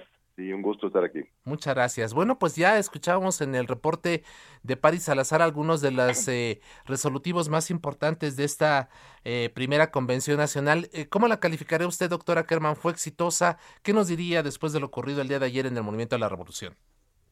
Pues estamos muy contentos. La verdad es que fue pues una fiesta, una fiesta pacífica, propositiva, muy, muy buena concurrencia, acudieron más de tres mil personas ahí el Monumento a la Revolución, y eso tomando en cuenta el tema de la pandemia, que este pues alejó mucha gente, tuvimos todos los cuidados desde luego, pero pero mucha gente pues no anda enfermo o no quieren acercarse, entonces tres mil personas es una una buena este este reunión provinieron de este las 32 entidades federativas. Tenemos registros de personas que viajaron incluso desde Arizona, desde Chicago, Los Ángeles, Nueva York. Vinieron los mexicanos del exterior, también estuvieron presentes. Este, hay que aclarar que este evento lo organizamos sin un solo peso del partido. Este, todos y cada uno de nosotros este, nos acercamos este, con nuestros propios medios, hicimos este, colectas en nosotros para cubrir los gastos y, este, y, y fue realmente una, un momento histórico, yo diría, porque demostramos que la militancia, la ciudadanía en general, somos capaces de autoconvocarnos para estar juntos en, este, en una línea absolutamente propositiva. Hay mucha indignación, uh, hay mucho este, irritación y, y, coraje con respecto a la manera, pues, autoritaria, este, opaca, uh, este, muy limitada en que se está dirigiendo el movimiento en este momento. Se están generando muchas este, fracturas por las actua actuaciones arbitrarias de las cúpulas y nosotros pues ya ayer inauguramos un proceso de reunión, de reconstitución, de rescate de este espíritu fundacional, esa mística de quienes siempre han estado en el, momento, en el movimiento, de pues no mentir, no robar y no traicionar Ajá. y sobre todo ayudarnos entre nosotros. Este, yo, los organizadores, no estamos pidiendo pues, que nadie nos apoye a nosotros, sino todo lo contrario. Lo que estamos pidiendo es que entre la misma militancia se ayuden entre ellos, superen algunos de los agravios históricos y este, rescaten esta idea de partido Morena como un partido movimiento, porque así nació Morena como un movimiento y tiene que seguir siéndolo, más allá de su participación a las elecciones. Claro. Doctora Kerman, ayer eh, una de las oradoras en este evento fue la exsecretaria de la Función Pública, Irmeréndida Sandoval, y, y llamó a la militancia a evitar que el neoliberalismo se apodere del partido. Este es un peligro real. Y cuando habla de neoliberalismo, ¿a quiénes nos referimos? ¿Quiénes están intentando llevar a Morena hacia ese sentido que es totalmente contrario a lo que ha pugnado la 4T y, el, y, el, eh, y precisamente la presidencia de Andrés Manuel López Obrador? Es muy importante no personalizar esta, esta lucha, no vamos en contra de nadie en particular, sino a favor del poder de las bases que han sido excluidos absolutamente de esta pues, etapa más reciente del partido. ¿Qué es el neoliberalismo? El neoliberalismo es este, pues, la corrupción, es este, eh, cuando los intereses privados y personales se emperan por encima de los intereses públicos y generales. Andrés Manuel Observador ha sido muy claro, no solo ahora, sino desde el primer día de nacimiento de fundación de Morena, en el último Congreso Nacional Extraordinario del partido donde él estuvo el 19 de agosto de 2018, dejó muy claro, él se estaba despidiendo de su partido que él había uh, hecho un gran esfuerzo por construir, él se despide, va al gobierno y este, nos deja a la ciudadanía, a la militancia, un encargo muy importante. Él dice que este, tenemos que defender eh, otra forma de hacer política. Este, por eso en este mismo Congreso se hacen varias este, reformas importantes al estatuto, por ejemplo, la inclusión de un artículo sexto bis, que es comúnmente conocido entre la militancia como el artículo antililiteyes, ¿no? para evitar que gente pues, neoliberal este, sean planteados como postulados como candidatos del partido también se aprueba una reforma de estatuto para dar la mitad del presupuesto del partido a un instituto de formación política para ir este, entrenando y formando la militancia para generar otra cultura política y ejercer otra manera de hacer política. Eso es la consigna, la instrucción que, que dio Andrés Manuel y lo ha ratificado una y otra vez, muy recientemente, el 10 de enero, en la, la mañanera, frente a una provocación mediática de pues el coordinador de los senadores de, de Morena, uh -huh. este, él respondió muy claramente de que tenemos que defender la radicalidad del movimiento.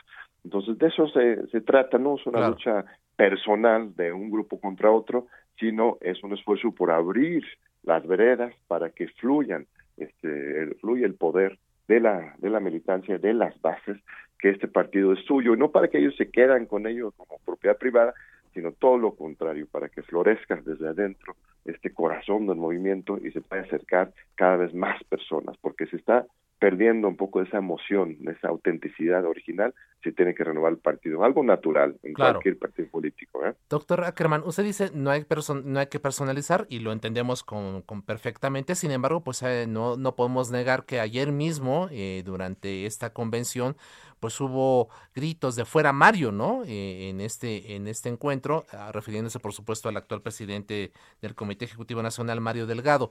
¿Qué debe de pasar a partir de lo que ocurrió el día de ayer? Se convocó también este séptimo Congreso Nacional Extraordinario. ¿Cómo se va a procesar? ¿Qué sigue después de lo que ocurrió ayer?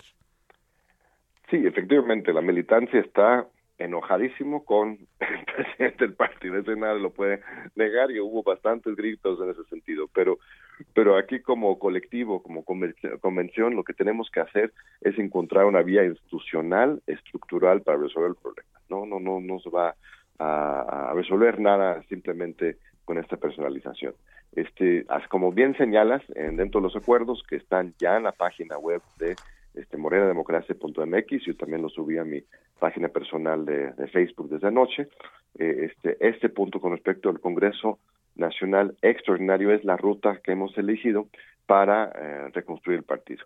Eh, en el estatuto se plantea la posibilidad de, convocar un Congreso Nacional Extraordinario a partir de la votación, bueno, la firma, la, la, inscripción de la mitad más una de los consejeros nacionales del partido o en su caso por una tercera parte de los consejos estatales. Bueno, también lo puede convocar el CEN, pero yo no creo que ellos vayan a querer hacerlo. Entonces, la ruta más desde las bases es desde el poder legislativo del partido, que es el Consejo Nacional, los consejos estatales, es esta. Este, ayer al final subieron, uh, pues eh, fueron unos 50, 60 consejeros eh, estatales y nacionales que estuvieron ahí en presencia. Hay otro centenar que no pudieron estar, que también respaldan esta iniciativa. Entonces vamos, vamos ahorita a una campaña nacional para convencer a todos y cada uno de los consejeros nacionales y estatales de Morena que eh, este, no se olviden de esta mística fundadora y que eh, firmen esta convocatoria hacia el Congreso Nacional Extraordinario para que podamos iniciar un proceso de reconstrucción. Un punto importante para ese Congreso Nacional Extraordinario es precisamente la renovación del Comité Ejecutivo Nacional para que ese nuevo Comité Ejecutivo Nacional estrictamente transitorio e interino recomponga el tema del padrón del partido por instrucciones del Tribunal Electoral y se puede convocar antes de que termine 2022 un Congreso Nacional ordinario, que el partido no ha tenido su Congreso Nacional ordinario desde 2015. Y eso que el estatuto dice que cada tres años tiene que haber este ritmo de renovación, pero ahora ya han pasado siete años y no se ha celebrado esto. Entonces, esa es la ruta absolutamente institucional en, en unidad y a favor de los principios fundacionales de este partido movimiento. Así es. Doctora Kerman, muchas gracias como siempre por su confianza y por su tiempo y estaremos pendientes de estas acciones que ustedes van a emprender con miras a eh, llevar a cabo este con, eh, Congreso Nacional Ordinario antes de que concluya 2022 eh, lo que ustedes están proponiendo, pues una renovación del Comité Ejecutivo Nacional que fuese eh, interino, con miras precisamente a preparar la ruta de 2024. Estaremos atentos si nos permite y mantendremos abierta la comunicación. Al contrario, estimados colegas, este, gracias a ustedes. Gracias a doctor, al doctor John Ackerman, él es académico investigador del Instituto de Investigaciones Jurídicas de la UNAM. Eduardo Marín y el séptimo arte.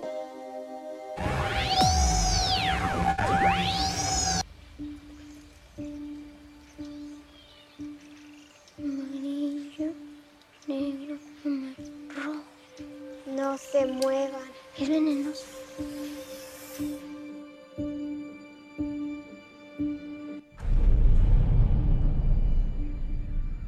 No los miren a los ojos.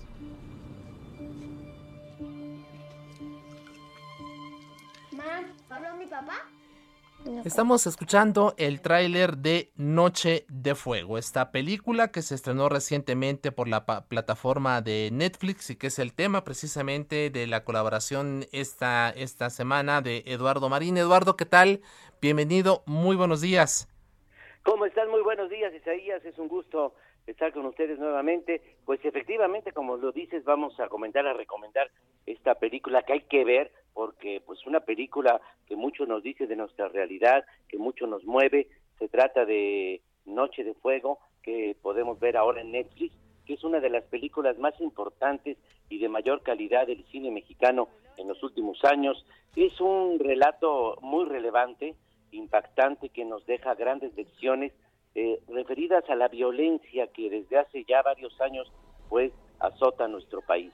Es una historia sobre la amistad de tres protagonistas femeninos en dos diferentes etapas de su vida, que sucede allá en Guerrero, en la niñez y en su adolescencia temprana. Y es un testimonio sin duda impactante de la violencia en México, pero vista desde la perspectiva de las historias de estas tres chicas, tres personas inocentes, víctimas de la dolorosa situación que hemos vivido. Y la película pues es una adaptación de la novela de la escritora estadounidense que vive en México desde hace varios años, Jennifer Clemens, titulada eh, eh from the eh, eh from the Stolens, que eh, ella fue la escritora Clemens, presidenta del, del PEN Internacional en México, y bueno, se adaptó su novela a la pantalla grande por la directora Tatiana Hueso, que fue ganadora del Ariel de a mejor dirección por el documental Tempestad, y ahora, pues Noche de Fuego es su primera película de ficción, bueno, así se llama en el argot cinematográfico, que se refiere a una película actuada, es decir, no documental, pero bueno, aquí el término de ficción es paradójico porque vaya que la historia Isaías que nos cuenta, la película es muy realista, totalmente creíble, es el reflejo de esa violencia y sus consecuencias en la población civil, en los inocentes, es sin duda una película certera, puntual, valiosa. Sí, le faltará cierta habilidad narrativa, pero sin duda nos deja huellas. La película, fíjate que se estrenó en septiembre en México, con poco impacto, en parte pues por la pandemia que hizo que la audiencia de los indies bajara considerablemente, y ahora Netflix la retoma, eh, la, la vuelve a la lanza en su plataforma, y es una gran oportunidad de poder verla. Y bueno, la Academia de Cine Mexicano la seleccionó como la representante de México para competir por el Oscar de Mejor Película Internacional. claro, de hecho, de eso te iba a preguntar, Eduardo. El próximo martes se anuncian muy temprano las nominaciones al Oscar. ¿Qué, posibilidad tendrá eh, Noche de Fuego para, para colarse en la terna? Pues mira, sus posibilidades eh, no son muchas, sinceramente. Eh, déjame comentarte que se inscribieron un total de 93 países eh, cada país elige solamente una. Y bueno, Noche de Fuego ya fue eh, seleccionada entre las 15 finalistas de las 93, ya quedó entre las 15 finalistas y ahora pues van a, anunciarse este martes, como bien lo dices tú muy tempranito, las nominaciones van para que queden las cinco finales, cinco nominadas finales. Está difícil porque la verdad la competencia es muy dura, es una competencia de alto nivel, no se ve fácil, pero tampoco imposible sí hay algunas posibilidades, no, digamos, no muchas, pero sí es una posibilidad real. Y bueno, la ayuda también que Tatiana Hueso fue eh, nominada, está nominada en los premios del Sindicato de Directores de Estados Unidos, que es muy influyente, muy importante, como mejor dirección eh, de, una debutante de ópera prima, aunque ella ha realizado, como decía, muchos documentales, pues se refiere a su primera película, película actuada, es decir, que como decía, que le llaman de ficción, pero es una película que vale mucho la pena, ojalá y sí se cuela entre las cinco nominadas finales, pero ya el hecho de que estén de las 15 finalistas es un reconocimiento y más allá de eso, sin duda es una película que hay que ver, importante, de calidad, como decía, de lo mejor de veras del cine mexicano en los últimos años. Noche de Fuego, ahora en Netflix. Así es, así que una muy buena opción para este fin de semana largo. La gente que no tuvo oportunidad de salir de la Ciudad de México, de su lugar de origen, pues ahí está en Netflix, Noche de Fuego de Tatiana Hueso y ojalá, ojalá logre colarse en las nominaciones a lo mejor del cine internacional en los en las premios de la Academia. Eduardo Marín, muchas gracias como siempre, un enorme abrazo, estamos en contacto. Gracias Isaías, muy buenos días. muchas gracias a Eduardo Marín, vea Noche de Fuego. Hacemos una pequeña pausa. Recuerde, estamos eh, transmitiendo totalmente en vivo el informativo fin de semana este domingo 6 de febrero. Volvemos después de la misma.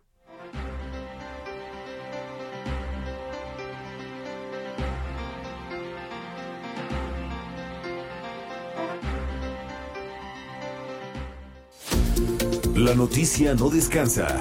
Usted necesita estar bien informado también el fin de semana. Esto es Informativo El Heraldo Fin de Semana. Heraldo Radio 98.5 FM, una estación de Heraldo Media Group, transmitiendo desde Avenida Insurgente Sur 1271, Torre Carrachi, con 100.000 watts de potencia radiada. Informativo Heraldo Fin de Semana. Regresamos.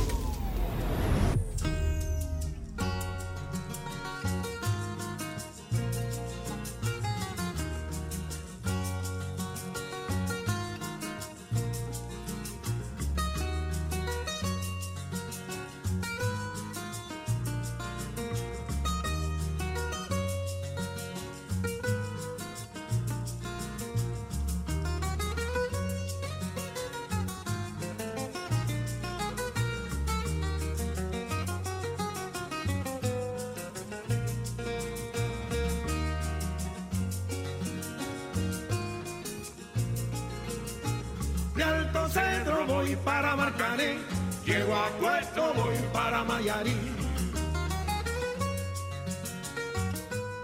9 de la mañana con 6 minutos. Continuamos aquí en el informativo fin de semana. A nombre de Sofía García y Alejandro Sánchez, titulares de este espacio, les saluda esta mañana su servidor Isaías Robles. Y bueno, pues estamos en el marco precisamente del 60 aniversario del, del embargo del embargo económico que aplicó Estados Unidos a Cuba, pues recordando algunas de las voces, grupos y de las canciones más representativas de la isla. Por supuesto, en este recuento no podía faltar Compay Segundo y esta maravillosa, espléndida canción Héctor Vieira. Así es, Isa, amigos del auditorio, por supuesto, otro de los referentes del son cubano de esta bella isla eh, cubana que nos ha regalado grandes artistas a lo largo de la historia y como bien lo dices, otro de los grandes exponentes de la música cubana es precisamente el cantautor Compay Segundo que llevó el ritmo de la isla a todo el mundo y formó parte también del Buenavista Social Club y por ello Isa estamos escuchando este tema titulado Chan Chan que forma parte de la producción discográfica 100 años de son, uno de los temas más reconocidos de este extraordinario artista cubano.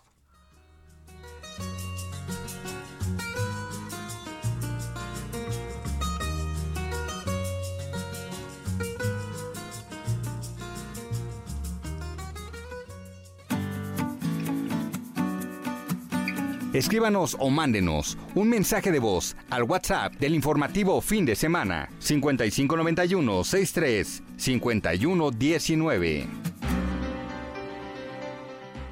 Le reiteramos nuestro número de WhatsApp para que usted haga contacto con nosotros, se haga suyo este espacio 55 91 63 51 19 55 91 63 5119 totalmente a su disposición. Y vamos ahora a establecer contacto con la maestra María Isabel López. Ella es jefa del área de la Coordinación Técnica de Enfermería del Instituto Mexicano del Seguro Social y con ella vamos a hablar de un elemento que se ha convertido en un asunto indispensable en nuestra vida cotidiana, que es el cubrebocas. Maestra María Isabel López, bienvenida, muchas gracias, muy buenos días. Buenos días, Isaías. Pues ahí vamos a hablar precisamente de, de este tema, maestra, del, del, uso del cubrebocas. De entrada, a ver, eh, creo que para aclarar algunas dudas, pues este elemento es absolutamente indispensable todavía. Estamos en esta cuarta ola de COVID-19 a dos años de distancia de casi el primer del primer de que estemos cumpliendo el primer aniversario del primer caso en, en nuestro país eh, que ocurrió en el año 2020 maestra eh, cómo debemos utilizar el cubrebocas vayamos por el ABC en, en este asunto.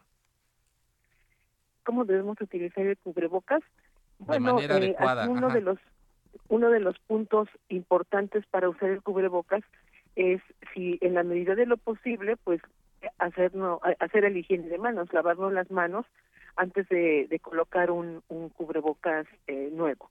Eh, tratar de, de no tocar eh, parte de nuestra nariz, de nuestra boca, eh, tocarlo por la parte que no va a estar en, sostenerlo por la parte que no va a estar en contacto con la boca y la nariz, y sostenerlo y pues colocarnos las ligas, ¿no? Sí, Así es. De, cualquier tipo de, de cubrebocas.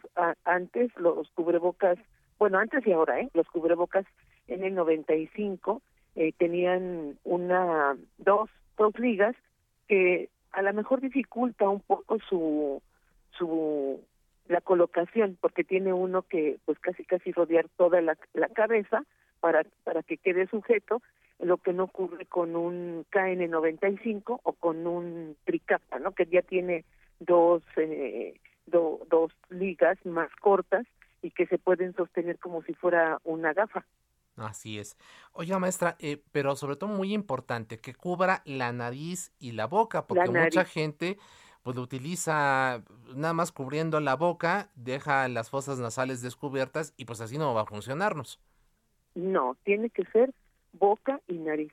Y también es recomendable que, que cuando salgamos a, a, la calle, que vayamos en el transporte público, que estemos en oficinas, es muy recomendable también en la medida de lo posible, porque hay que ponernos en, hay que considerar a toda la población que alguna no cuenta con la con las posibilidades para comprarse unas gafas protectoras.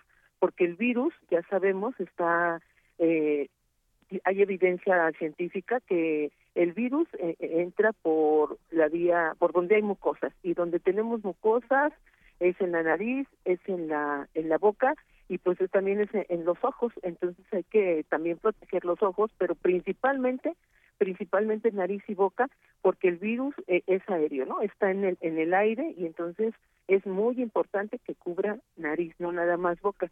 Así es. Oiga, hay maestra eh, María Isabel López, estamos conversando con la jefa del área de coordinación técnica de enfermería del IMSS. Hay una polémica sobre si debe usarse o no cuando está uno en la calle, en, digamos, pues caminando, en fin, en la vía pública. ¿Es recomendable o no utilizarla allí? Porque, bueno, los expertos, entre ellos usted nos ha dicho, sí en espacios cerrados, ¿no? Pero ¿qué pasa cuando estamos en la calle? Mire, el, el virus está, está en el aire. Claro que en lugares abiertos, en donde pues no hay, no, no es un lugar cerrado, es más difícil. Pero sin embargo, no, en, eh, en la calle podemos encontrarnos amigos, este, familiares y el, el saludarnos eh, siempre nos saludamos a una distancia menor de un metro. Entonces es recomendable utilizar también en, los espacios públicos que están eh, que no son cerrados usarlo porque esta variante Omicron es altamente contagiosa. No causa los mismos síntomas son más leves en algunas personas son más leves pero no deja de, ser altamente contagioso. Y pues eh, ustedes recordarán que anteriormente, antes de que, de que llegara el, el, coronavirus, eh, cuando había había brotes, ¿no? Brotes de, de resfriados comunes, eh, al nada más al interactuar con incluso con nuestros familiares. Entonces es recomendable, eh, no es tiempo, aún no es tiempo de quitarnos el, el cubrebocas, aún no es tiempo.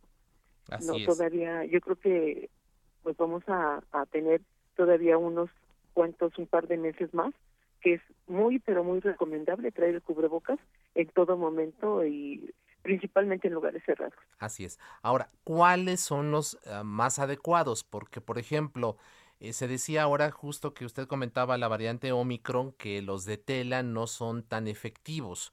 ¿Cuáles son los que debemos de, de, de utilizar de manera adecuada? ¿Cuáles son los más recomendables? Pero sobre todo, ¿cuáles son los que realmente eh, nos protegen y además otra cosa maestra pues que pues, hemos visto no que de repente pues ya circulan allí en el mercado algunos que podremos considerar que no son eh, los que cubren las características. Cómo darnos cuenta de que efectivamente al adquirir un cubrebocas sea el adecuado el que nos va a proteger de cualquier variante de Omicron de, de COVID perdón Sí, mire, el, el más recomendable, el, el cubrebocas más recomendable para uso de la población en general es un tricapa.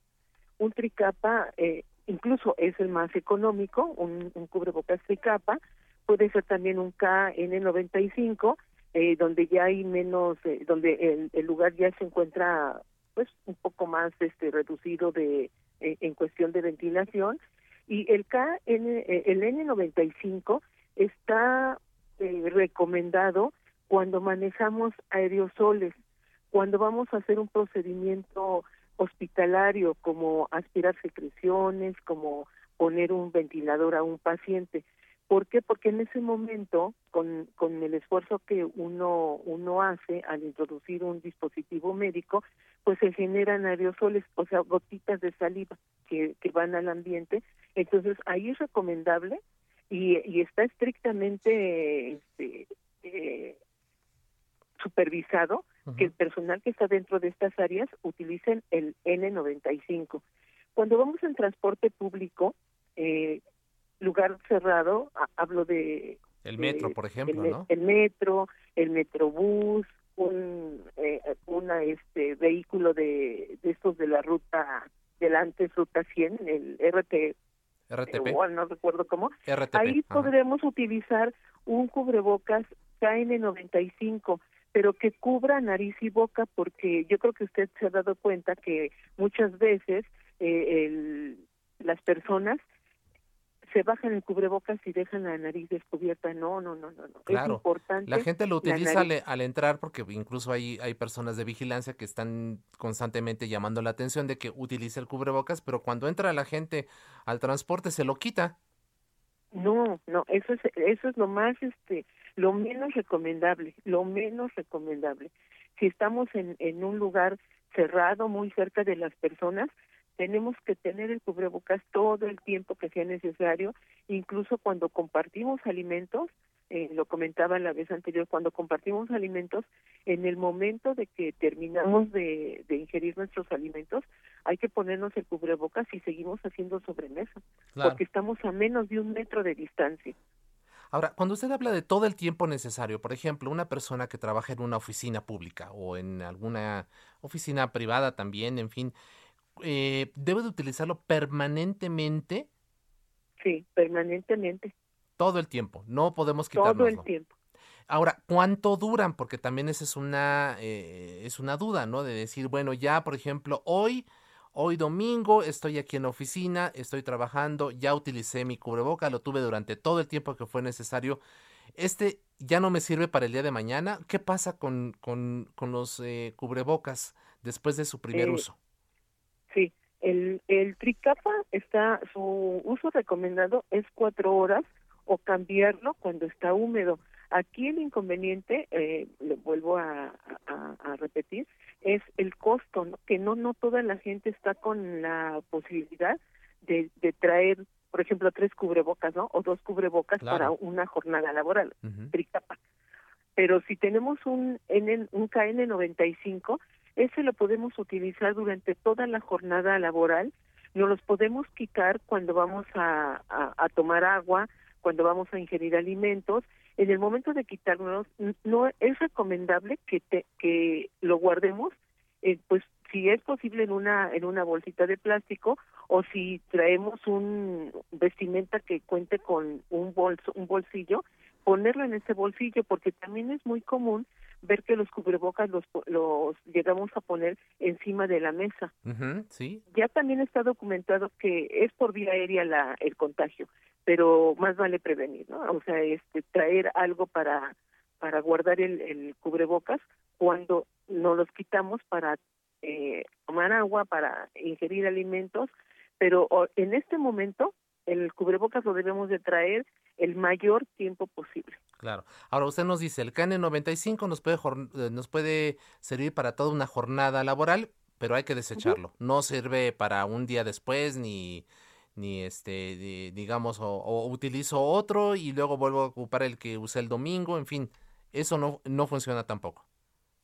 Mm, Mire, eh, las recomendaciones del fabricante, eh, eh, hablo específicamente del N95, dice que dicen que duran 40 horas.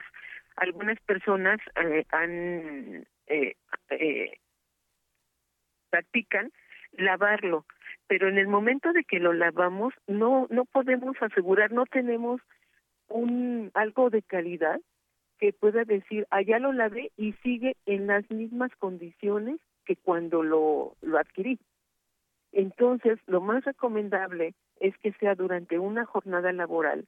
Eh, lo que hace el Instituto Mexicano del Seguro Social es proporcionar un cubrebocas cuando van a entrar área COVID, un cubrebocas N95.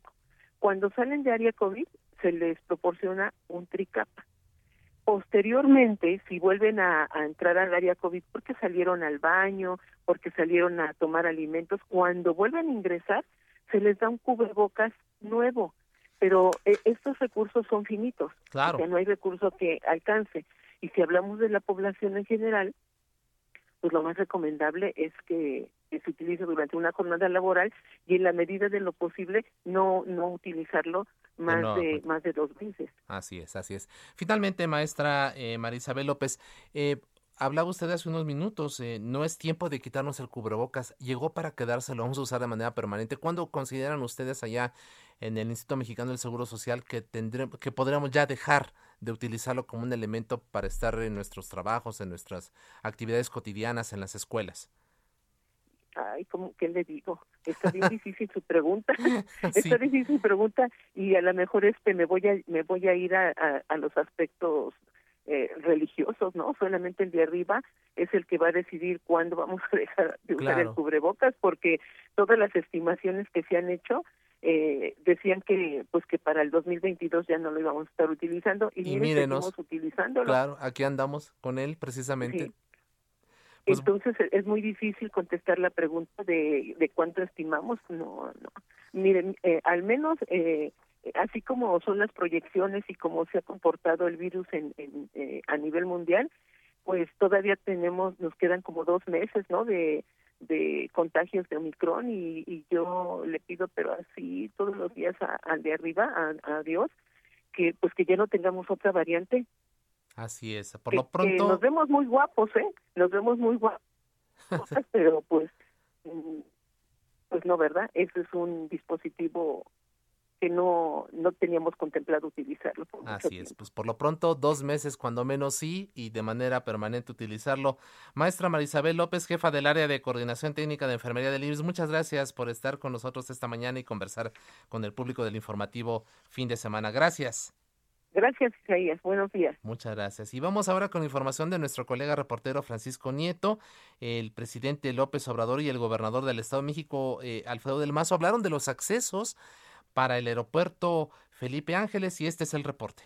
¿Qué tal, Isaías? Muy buenos días. Al inaugurar la sucursal del Banco del Bienestar en Polotitlán, en el Estado de México, el presidente López Obrador aseguró que se tendrán las vialidades para conectar al nuevo aeropuerto internacional Felipe Ángeles en tiempo y forma, el cual pues se inaugurará el 21 de marzo.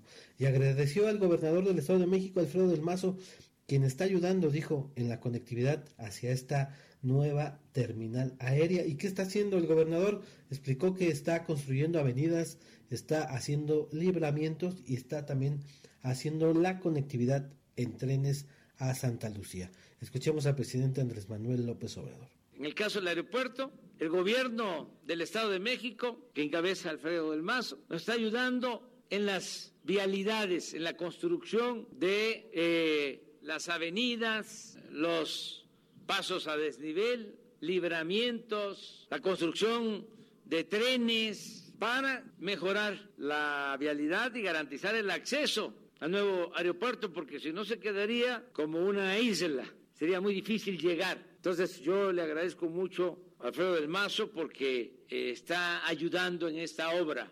En el evento realizado también en Polotitlán, el gobernador Alfredo del Mazo dio a conocer que como parte de la infraestructura de acceso al aeropuerto internacional Felipe Ángeles se encuentra la autopista Siervo de la Nación en Ecatepec, así como un distribuidor que conectará al circuito exterior mexiquense con la terminal aérea. Además dijo, se hará la ampliación de la línea 4 del Mexibus, que acercará este transporte público a los trabajadores y a los usuarios del aeropuerto Felipe Ángeles.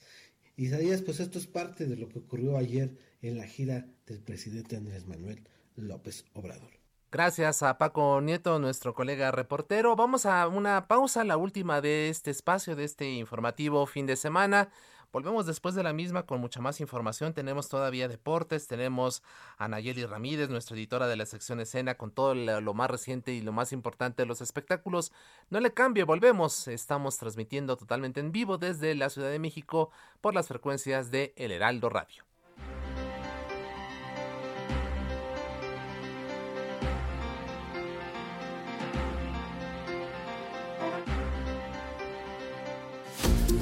La noticia no descansa.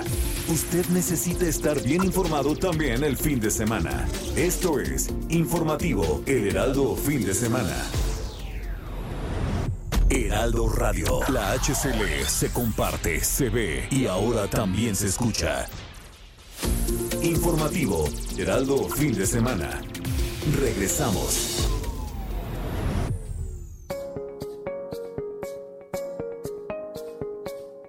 Gobierno de la Ciudad de México prepara para este año la rehabilitación del barrio de La Lagunilla en el centro histórico, con una inversión de 1.9 millones de pesos.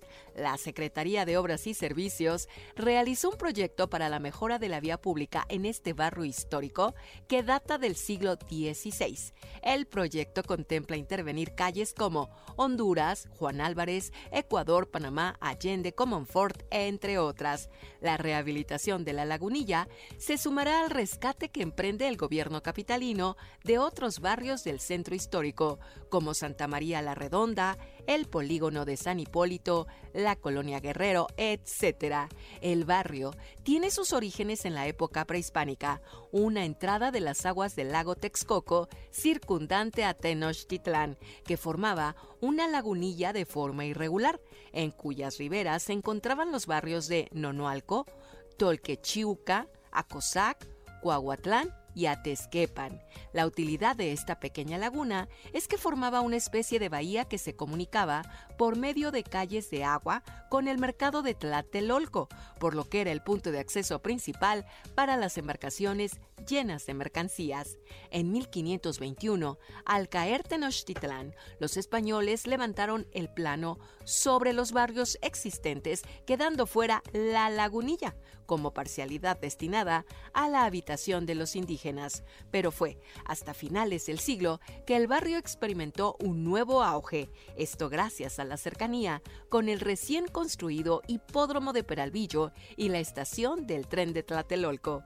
En el año 1904 comenzó la construcción de un nuevo mercado para sustituir al de Santa Catarina y el lugar elegido para la nueva edificación fue la antigua Plaza de la Lagunilla.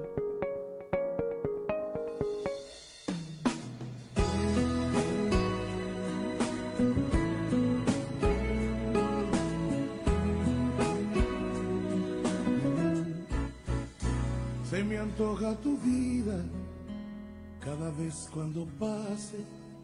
Se me antoja mirarte cuando encargas la risa. Y no quiero dejarte sin mañana en los ojos, con capricho de todo, de todo y lo que falte. Se me antoja tu boca, regalo de una noche que me dejó esperanzas de otro beso que 9 de la mañana con 33 minutos. Continuamos aquí en el informativo fin de semana. En nombre de Sofía García y Alejandro Sánchez, titulares de este espacio, les saluda esta mañana su servidor Isaías Robles. Y estamos recordando precisamente en el marco del 60 aniversario del inicio del embargo de Estados Unidos contra Cuba algunas de las voces, algunas de los grupos, algunas de las canciones más representativas de la isla. Y ahora es el turno Héctor Vieira de Francisco Céspedes. Así es, Isa, amigos del auditorio, algo ya más contemporáneo, por supuesto, más, eh, pues relativamente reciente, porque pues esta canción ya, ya tiene sus, sus añitos también, pero sin lugar a dudas, eh, Francisco Céspedes ha sido uno de los exponentes eh, cubanos, pues más importantes de los últimos tiempos, sobre todo también al ser compositor ha colocado temas de su autoría en voces de otros artistas como grandes éxitos. Quizá recordarás eh, aquella canción de Pensar en ti, interpretada por Luis Miguel, que es autoría precisamente de, de, Francisco Céspedes, que incluso hasta una marca de leche la utilizó en una de sus campañas publicitarias. Y este tema que estamos escuchando, que precisamente se llama Se me antoja, que forma parte de su álbum titulado Vida Loca, otra de las canciones más representativas de Francisco Céspedes, y que fue la que lo marcó y prácticamente ya lo catapultó a nivel internacional. Este disco fue lanzado en 1998, Vida Loca, del cual se desprende este tema que estamos escuchando eh, titulado Se me antoja. Otro tema muy exitoso de esta misma producción fue el tema de Señora. Señora, a veces la vida me lleva hasta la locura, dice la letra, y que incluso fue tema de una telenovela mexicana eh, por aquellos años 1998. La novela se llamaba Señora precisamente, protagonizada por eh, figuras de la talla de Fernando Changuerotti, Julieta Gurrola, Rafael Sánchez Navarro y otra cubana, actriz, mira, sin querer queriendo, Aileen Mujica. Así es, así que bueno, pues ahí está, estamos escuchando ahora a Francisco Céspedes en el en este recuento que hemos hecho musical en el marco del 60 eh, inicio del embargo de Estados Unidos contra Cuba. Gracias, Héctor. A ti, mi querido Isa, abrazo a todos. tu vida cada vez cuando pase. Se me antoja mirarte cuando encargas la risa y no quiero dejarte. Informativo El Heraldo, fin de semana, con Sofía García y Alejandro Sánchez. Síganos. Y bueno, comentábamos al inicio de este espacio las bajas temperaturas, los fuertes vientos que se han registrado en las últimas horas en diversas partes del país debido al Frente Frío número 28. Y mire, fíjese, ahí en Oaxaca, estos vientos este, fortísimos han provocado, han azotado diversas zonas del estado y han provocado la volcadura de cuando menos, imagínese usted de qué, de qué fuerza serán estos vientos que están provocando que tráileres se, se vuelquen y nuestro colega corresponsal Roosevelt Rasgado nos tiene toda la información de lo que ha ocurrido en las últimas horas precisamente allá en la zona del istmo de Tehuantepec. ¿Qué tal Isaías? Un gusto saludarte. En 24 horas volcaron un total de nueve tráileres entre las comunidades de La Ventosa y La Venta pertenecientes al municipio de Juchitán en el istmo de Tehuantepec, Oaxaca, a consecuencia del Frente Frío número 28 que ha dejado intensos ventarrones que comenzaron a azotar esta región desde la tarde del viernes y durante la noche del mismo viernes provocaron la volcadura de tres unidades. Ayer sábado los vientos alcanzaron rachas de hasta 205 kilómetros por hora que provocaron la volcadura de seis tractocamiones más, sumando un total de nueve tráileres volcados en las últimas 24 horas. Las nueve volcaduras ocurrieron entre las comunidades de La Ventosa y La Venta, zona donde el viento azota con mucha intensidad. Pese a que la Delegación Regional de Protección Civil del Istmo restringió el paso de las unidades de carga ligera en un tramo de 17 kilómetros que une a la Ventosa con la Venta, esto para evitar volcaduras, muchos de los transportistas desafiaron la fuerza del aire y también desacataron las recomendaciones de las autoridades, lo que provocó estos accidentes. Jesús González Pérez, quien es delegado regional de protección civil en la región del Istmo, dijo que los traileros fueron advertidos desde el viernes sobre los pronósticos del mal clima, principalmente de los riesgos de cruzar por la ventosa, pero lamentablemente Muchos no hicieron caso a las recomendaciones y ahí están las consecuencias, dice el funcionario. También informó que los vientos van a continuar afectando a esta región del istmo en las próximas 24 horas y eh, para el día de mañana, lunes, los vientos comenzarán a disminuir su intensidad. Es mi reporte desde Oaxaca. Te saludo con afecto. Gracias a nuestro colega Roosevelt Rasgado desde Oaxaca. Deportes, resultados, cambios, contrataciones, todo tipo de pelotas y balones con Adrián Caloca.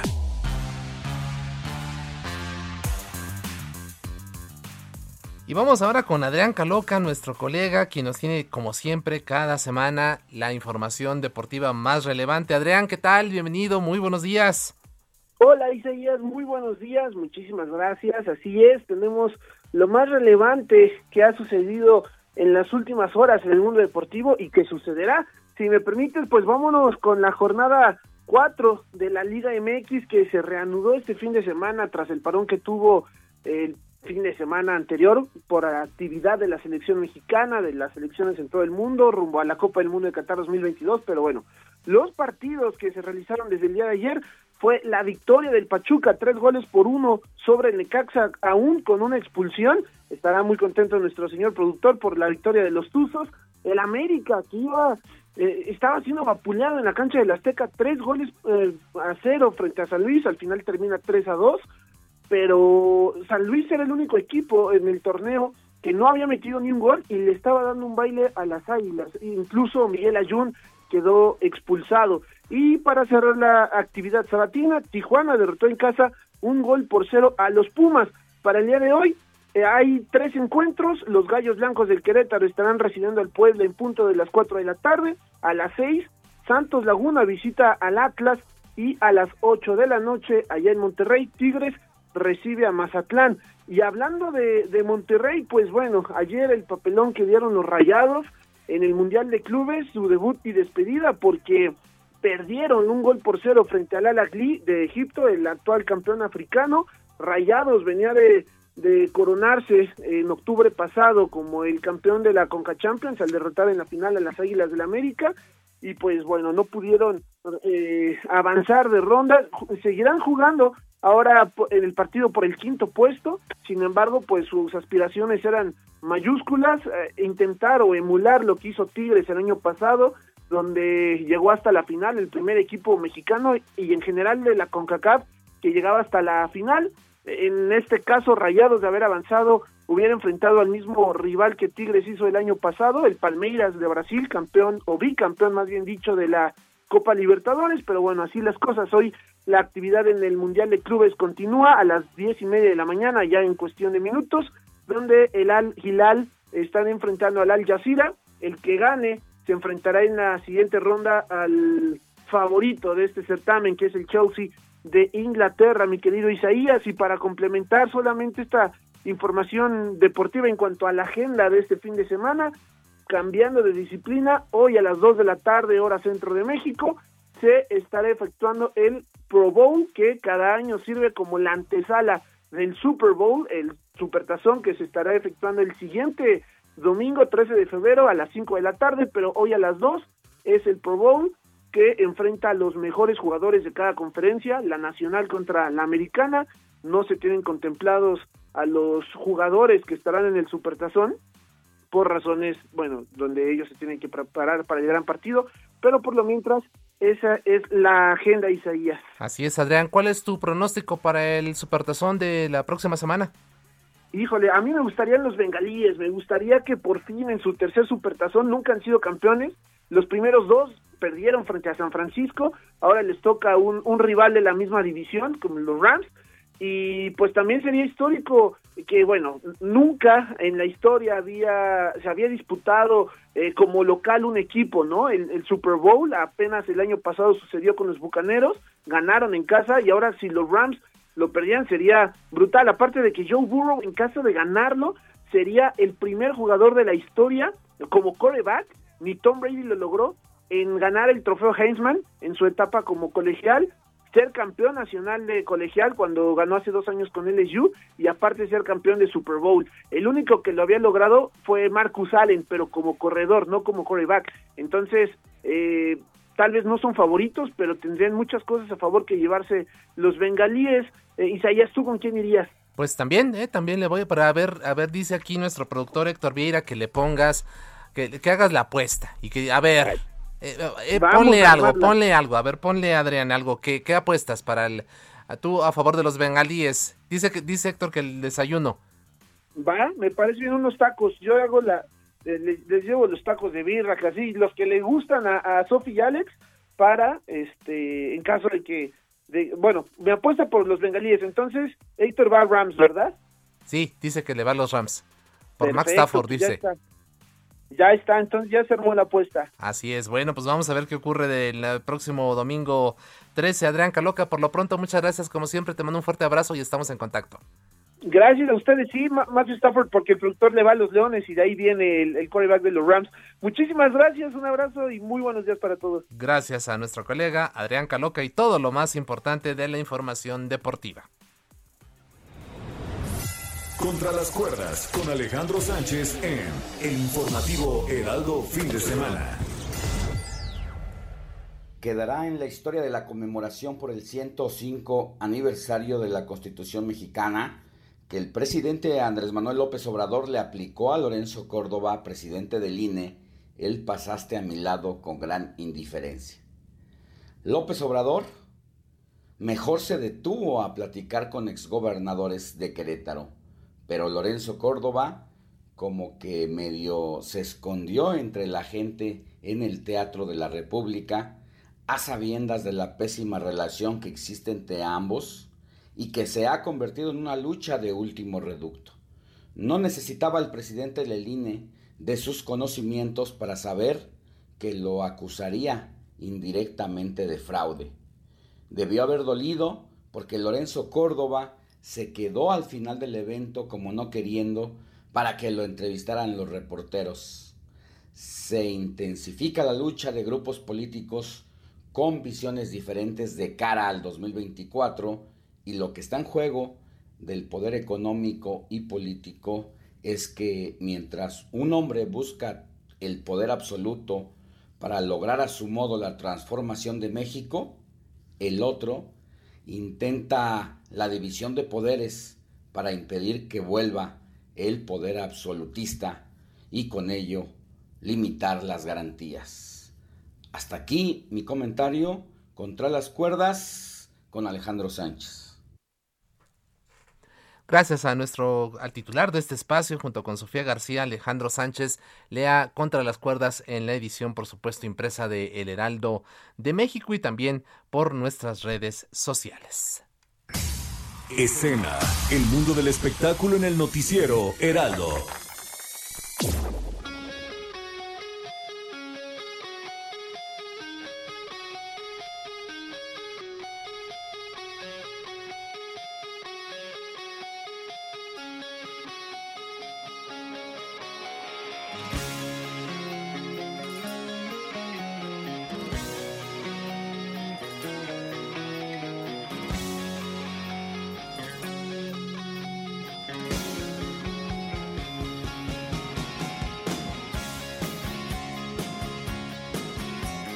9 de la mañana con 46 minutos y estamos escuchando Sweet Child of Mine de Guns N' Roses y con ello damos la bienvenida a Nayeli Ramírez, editora de la sección Escena de El Heraldo de México. Naye, ¿qué tal? Bienvenida, muy buenos días. Buenos días, Isaías. Un gusto hablar contigo. Qué bueno que estás aquí. Pues acá andamos, fíjate. Ahora nos tocó cubrir a, a Sofi y Alex, pero bueno, con mucha energía, con mucho ánimo. Y a ver, ¿qué nos recomendaciones nos tienes, Naye, para este primer fin de semana largo del 2022? Pues mira, ahora eh, pusimos esta canción para que te la pases escuchando a Guns N' Roses, un clásico ya del rock, porque su vocalista y líder eh, cumple 60 años. Axel Rose, puedes creer que tenga seis décadas de vida. Años. 60 años. Obviamente, pues ha pasado por algunos problemas de salud, algunos problemas de, de, excesos, pero están retomando su gira que va a visitar México. Va a venir a Monterrey. Tienen un tienen un concierto ya eh, pactado en Mérida, pero ya ves que había algunos problemitas ahí de permisos, de que pues el gobierno eh, de Mérida no, no lo que eh, no lo quería hacer por esta por la pandemia por cuidar a su gente pero creo que están a punto de, de, ya eh, pues concretar esta esta situación porque Axel Rose precisamente en sus redes sociales y en su página oficial de Guns N' Roses ya está anunciando que viene a México. Es hasta octubre del 2022 o sea de este año pero él ya, ya lo puso, puso muy grande, así un anuncio de volvemos a México, porque precisamente ellos fueron los que cerraron el Vive Latino del 2020, este último masivo que tuvimos antes de que empezara todo este caos de la pandemia. Pues ellos fueron los headliners del Vive Latino, estuvieron aquí en México, ahora ellos querían visitar varias ciudades, pero pues se vino la pandemia, ya no pudieron van a retomar esta gira, van a ir a Monterrey, van a ir a Guadalajara, a Mérida y también van a venir aquí a la Ciudad de México y van a estar en el estadio, este que era el del Azul, que ahora es el estadio de los deportes, y ahí van a estar, ¿tú crees? Un, un recinto que no, ahorita no era muy común que hicieran conciertos, pero pues ahí va a venir Guns N' Roses. Así es, entonces es en el Estadio Azul. Es en el Estadio Azul. Así eh, es. Que ahora se llama eh, Estadio de los Deportes, de la, Ciudad, de los, Deportes. Ajá. Ajá, y ahora van a, van a estar ellos ahí en, en octubre del 2022. Ya están todavía los boletos a la venta, entonces pueden pueden ir haciendo como su ahorrito para ir a ver a Guns N' Roses, a, toda esta gente que le gusta esta generación 80, 90 que crecieron con y que crecimos con esta con esta música y yo no podía creer que iba a cumplir 60 años este icono que aparte fue un sex symbol en esa época del rock, era como el niño bonito del rock le decían. Así es, y bueno, pues, además de Sweet Shallow Mine, November Rain, Don't Cry, en fin, muchas otras, ¿no? Sí, Knocking on Heaven's, Knocking on Heaven's Door. sí, que fue que es esta reversión que hace y que Paul McCartney le, le dio el permiso de hacerla Así es, entonces fabuloso. Entonces, octubre, Guadalajara, Mérida y Ciudad de México. Y Monterrey también, Y Monterrey, perdón. Y, y oye, ¿y qué tan accesibles los, ah, los accesos? fíjate que este me, también me, me dio mucha sorpresa porque están bastante accesibles, nada que ver con Bad Bunny. este, ahora son eh, dos mil pesos, eh, tres mil hasta adelante, ya a nivel cancha, entonces eh, creo que están como en el promedio de, de todos estos espectáculos internacionales, pero ya supimos que, por ejemplo, Bad Bunny, que empieza, la preventa es el martes, para la gente que es que es ah, eh, fan de Bad Bunny, están en 10 mil pesos abajo. ¿Cuánto? Nada más. ¿Cuánto? 10 mil. 10 mil pesos. Esa es la, la localidad más, más, más cara para Bad Bunny. Para Bad Bunny. Hay una VIP que todavía no revelan el precio, que nosotros estamos, ya de, de la experiencia que tenemos de, de ver este espectáculos, estamos eh, más o menos calculando que va a salir como en unos 18 mil pesos. esta- 18 mil pesos. Bueno, aquí nuestro productor, VIP. nuestro productor Héctor Vieira aquí está haciendo cara de fuchi, dice Bad Bunny, no, dice. Dice, Eso dice, a lo mejor en las fiestas ya lo vamos a ver ahí perreando hasta abajo. dice que eso, eso, eso no se los vengo manejando, dice, no se los vengo manejando. Pero bueno, pero, pero Guns, Guns sí, ¿no? A Guns N' Roses dice sí. que sí le, sí le, sí le entra. Entonces, bueno, pues ahí está. ¿Qué otra cosa nos tienes de recomendación, Aye?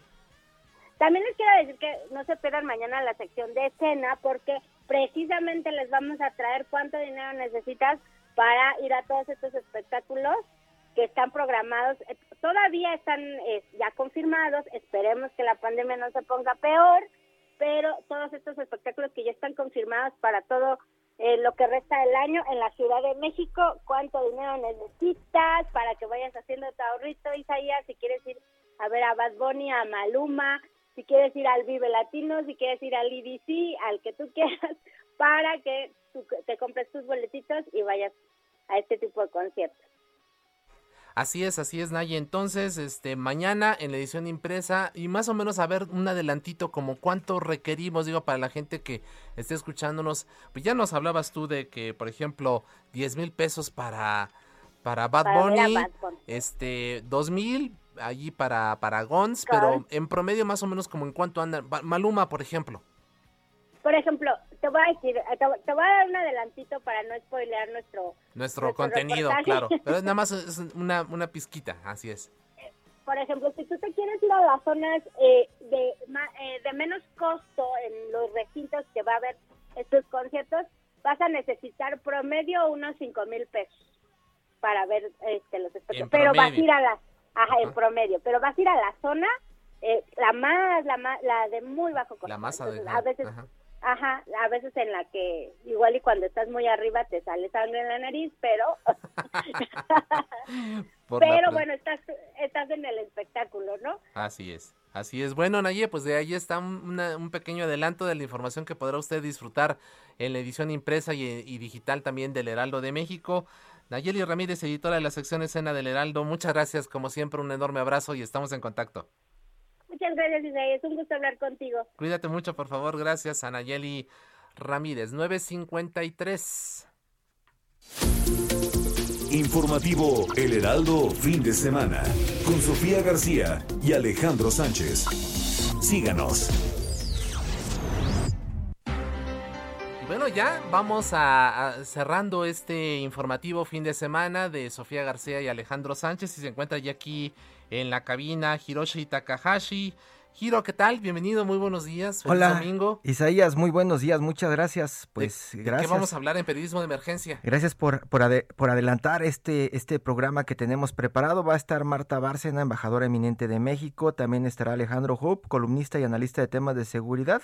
Y también ya estabas platicando con el señor Caloca sobre el Super Bowl. Estará Santiago Corona, periodista deportivo y conductor del programa Plan de Juego del Heraldo Radio Guadalajara, con Luis Carriles, director de la prensa, el diario que dice lo que otros callan, quien también es un experto en el fútbol americano. Así es, pues quédese en periodismo de emergencia en estas mismas frecuencias del 98.5 de FM. A nombre de Sofía García, Alejandro Sánchez se despide esta mañana su servidor Isaías Robles. Quédese, por supuesto, en nuestras frecuencias del 98.5 con Hiroshi Takahashi y Arturo Rodríguez en periodismo de emergencia. Gracias a quienes hicieron posible este esfuerzo. Héctor Viera en la producción, Alan Hernández en los controles técnicos, Mónica Reyes en la redacción. Que tenga usted un excelente domingo. Cuídese mucho, disfrútelo. Recuerde, Heraldo. Media Group presentó Informativo El Heraldo Fin de Semana.